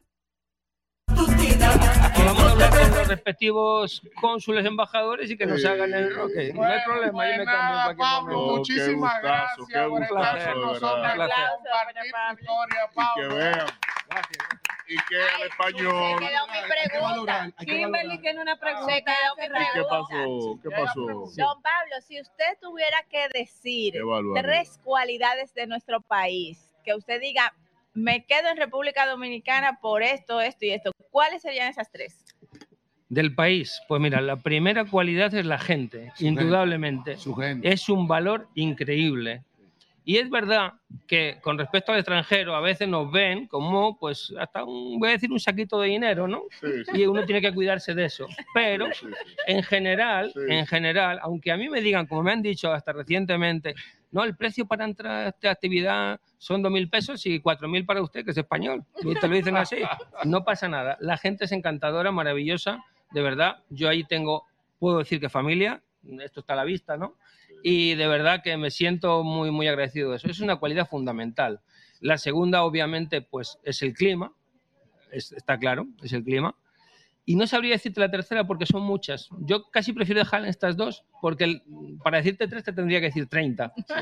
Realmente. Bueno, Muchas gracias, don Pablo. Los españoles que sepan que los que trabajen allá se les computa en su seguridad social aquí. O sea que tenemos acuerdos bilaterales para eso. Así es. para allá. Bueno, Así pues es. vamos a hacer un contacto de publicidad en el rumbo y venimos con el comentario del príncipe del pueblo de Galilea.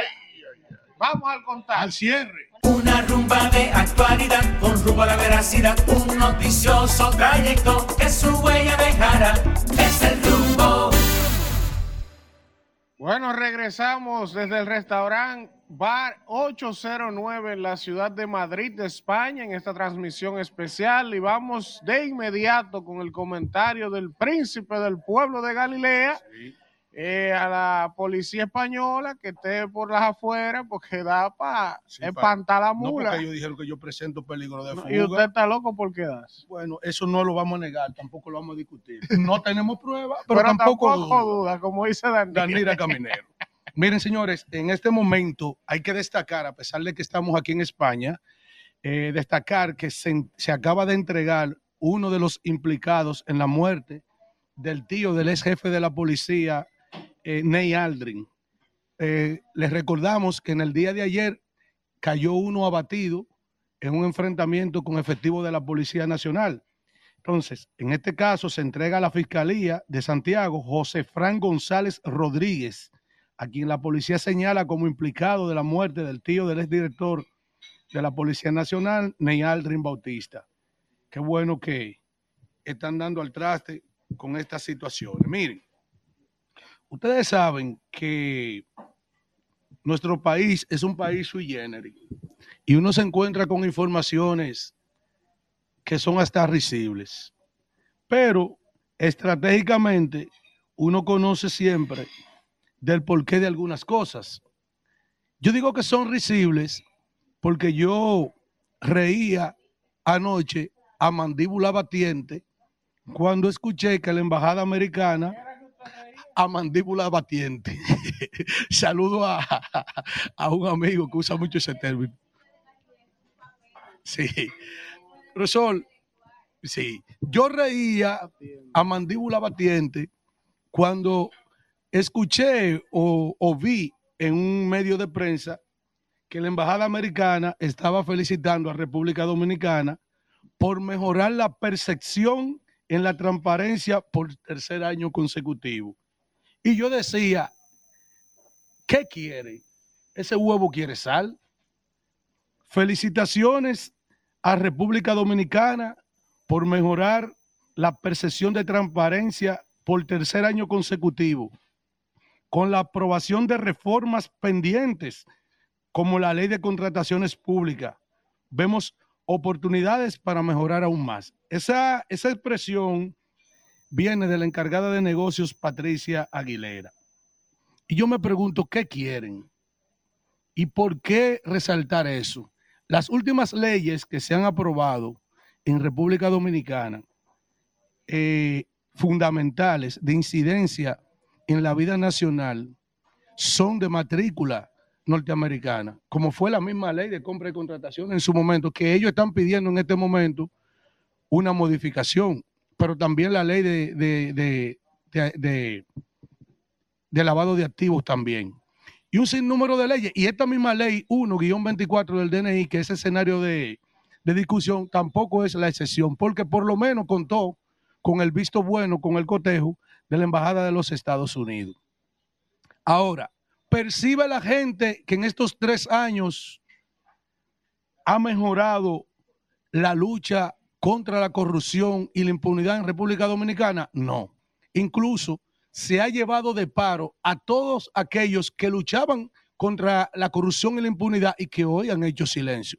Y lo han pagado caro desde senadores hasta diputados y figuras connotadas del ámbito social, de la comunicación y, de las protestas también, sindicalistas y todo eso por ahí. Entonces, yo no sé cómo la Embajada de los Estados Unidos de Norteamérica tiene la voluntad de expresar públicamente unas felicitaciones que ignora la cantidad de gente y de señalamientos que hemos tenido en República Dominicana de casos de corrupción en estos últimos tres años precisamente. Es decir, si hay un ejemplo de que se ha roto un récord que sí marca un hito en la historia, como en tan poco tiempo se han cometido tantos hechos de corrupción, señalamientos que han dado al traste con la separación y cancelación de más de 24 personas, contrata totalmente con estas felicitaciones de la señora Aguilera como encargada de negocio de la embajada norteamericana. Finalmente, el lambeteo yo pienso que viene congénito desde la fundación de nuestra patria o a la llegada de los españoles a nuestra isla. Cuando los pobres indios se pusieron a lamberle a los españoles con el respeto que me merece la madre patria y que me ha dado la oportunidad de acogerme. El presidente Luis Abinader en el día de ayer recibió un honor y causa y dice en ese honor y causa que llamará a las fuerzas políticas, sociales y económicas a un gran acuerdo de unidad si es reelegido. Y yo me pregunto, ¿y por qué usted en estos casi cuatro años nunca llamó a ese acuerdo? Ahora, yo me pregunto que si las razones para ese honor y causa son las que se han inobservado, yo, yo también pudiera señalársela. Por ejemplo, ese honor y causa que se le está dando al presente gobierno obedece al alto índice de inflación proveniente de toda esta comida alta que compran los dominicanos, medicamentos y combustible, y el costo de la energía eléctrica. Por eso es eh, el honor y causa que se recibe desde el Ejecutivo. O por haber tomado más de 34 mil millones de dólares más todo lo que se ha recaudado sin evidencia alguna de justificación de cómo se ganó, se gastó ese dinero. ¿O sería posible que se le está haciendo el honor y causa por la peor gestión de educación que ha registrado la República Dominicana en los últimos años y lleno de demandas públicas y denuncias de hechos de corrupción con dos ministros de educación que han pasado por ahí? ¿Será por eso el honor y causa? ¿O será el honor y causa por la peor gestión de agricultura que lleva en sus hombros Limber Cruz, que llevó a protestar en el día de ayer y a cerrar las carreteras a la gente de Rancho Arriba, que le prometieron el pago por la tormenta y todo se ha quedado en una quimera mientras los invernaderos están todos devastados y sin sembrar. Yo quiero saber si por eso es el honor y causa. O que si será que ese honor y causa es un reconocimiento a la gestión migratoria que no han metido a, de, de Haití casi dos millones de haitianos con la peor gestión de sus funcionarios en el ámbito de migración. Y ni decir de ese vejamen que representó la construcción de ese canal que está ahí, que es una ignominia, una afrenta a los dominicanos, a su soberanía. O sí, o sí, ese honor y causa se le atribuye por el resquebrajamiento del sistema energético donde no han llevado a pagar de subsidio de 500 millones, 1.500 millones de dólares y quebrada la tres sedes. Yo quiero saber si ese honor y causa es el premio al alto, al alto costo de esa factura energética que representa eh, en estos tres años. Finalmente, yo quería preguntarle que si la inseguridad que viven los dominicanos con todos estos asaltos, atracos y hechos delictivos, y todo este sicariato, esta inseguridad que viven los dominicanos, es el premio a ese honor y causa. O que si tenemos en su defecto el gobierno que más dolor de cabeza le ha dado a los productores del país. Hay que ver por qué es la causa del honor y causa. Vámonos. Rumbo de la mañana.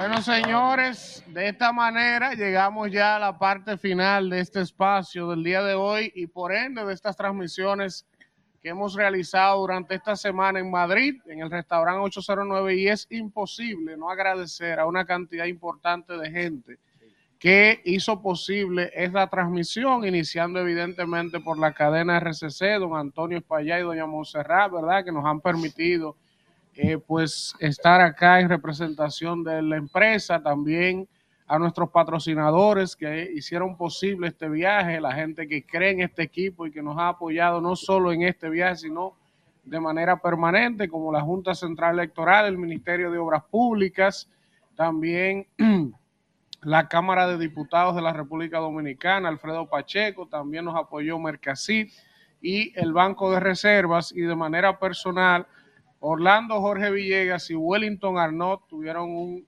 rol estelar y protagónico, siempre lo hacen, siempre están presentes en todos los proyectos que este equipo ha emprendido, así que agradecer a todos ellos eh, por el apoyo y por permitirnos realizar este viaje histórico para nosotros como equipo, también al equipo técnico que nos ha acompañado, José Luis, Júpiter, que nos han puesto el más alto del nivel. Ustedes han estado viendo la calidad de esa imagen, el audio, Mm. el amigo también que nos ha acompañado aquí desde España, ¿eh? Jorge, Jorge, Jorge, claro, un claro. anfitrión de aquí que también nos ha estado ayudando. Que, en que esa ya es parte del equipo del rumbo cuando vengamos a Madrid. Él está cogido y no lo sabe.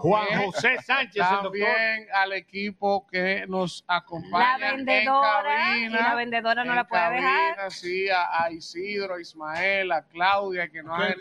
A Kelvin, A Rosario. que nos han estado dando soporte, Rosario, que siempre está pendiente, me ha estado La escribiendo. del dinero, la del dinero. Eh, Rosario. gracias a todos por allá, Carmen, que nos asistió bastante cuando teníamos que hacer el proceso de los visados también, la asistente de don Antonio, así que gracias en José. sentido El- a don Juan José, al doctor Juan José Sánchez Núñez. a Jason, que nos, el doctor Juan José Sánchez Núñez, que no Ese, nos ha abandonado.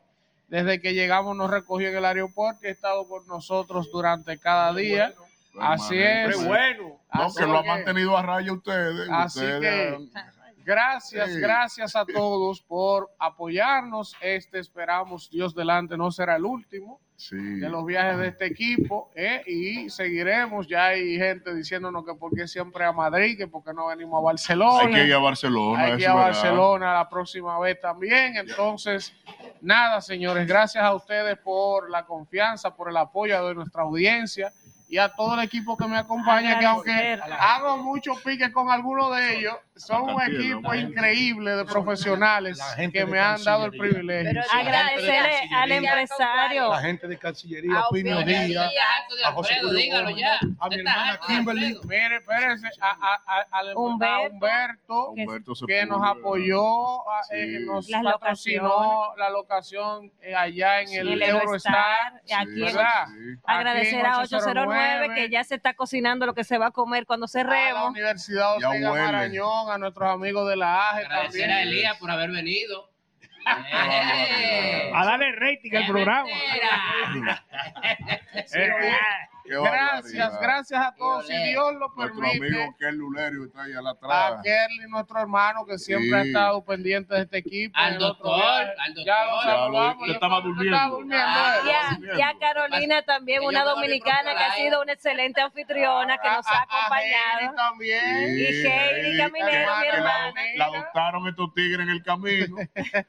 No comparten ni siquiera un rato con uno. Qué Oye. barbaridad. Los tres muchachos que han hecho posible, ¿verdad? Señores, si Dios Confieso que he sido feliz. ha sido feliz. Confieso que he vivido. Confieso que he vivido. Ya puedo morir en paz. No va a morir ciego, No voy a compañero. morir ciego porque conocí la madre patria. ¡Vamos, señores! Rumbo de la mañana. Rumba 98.5, una emisora RCC Media.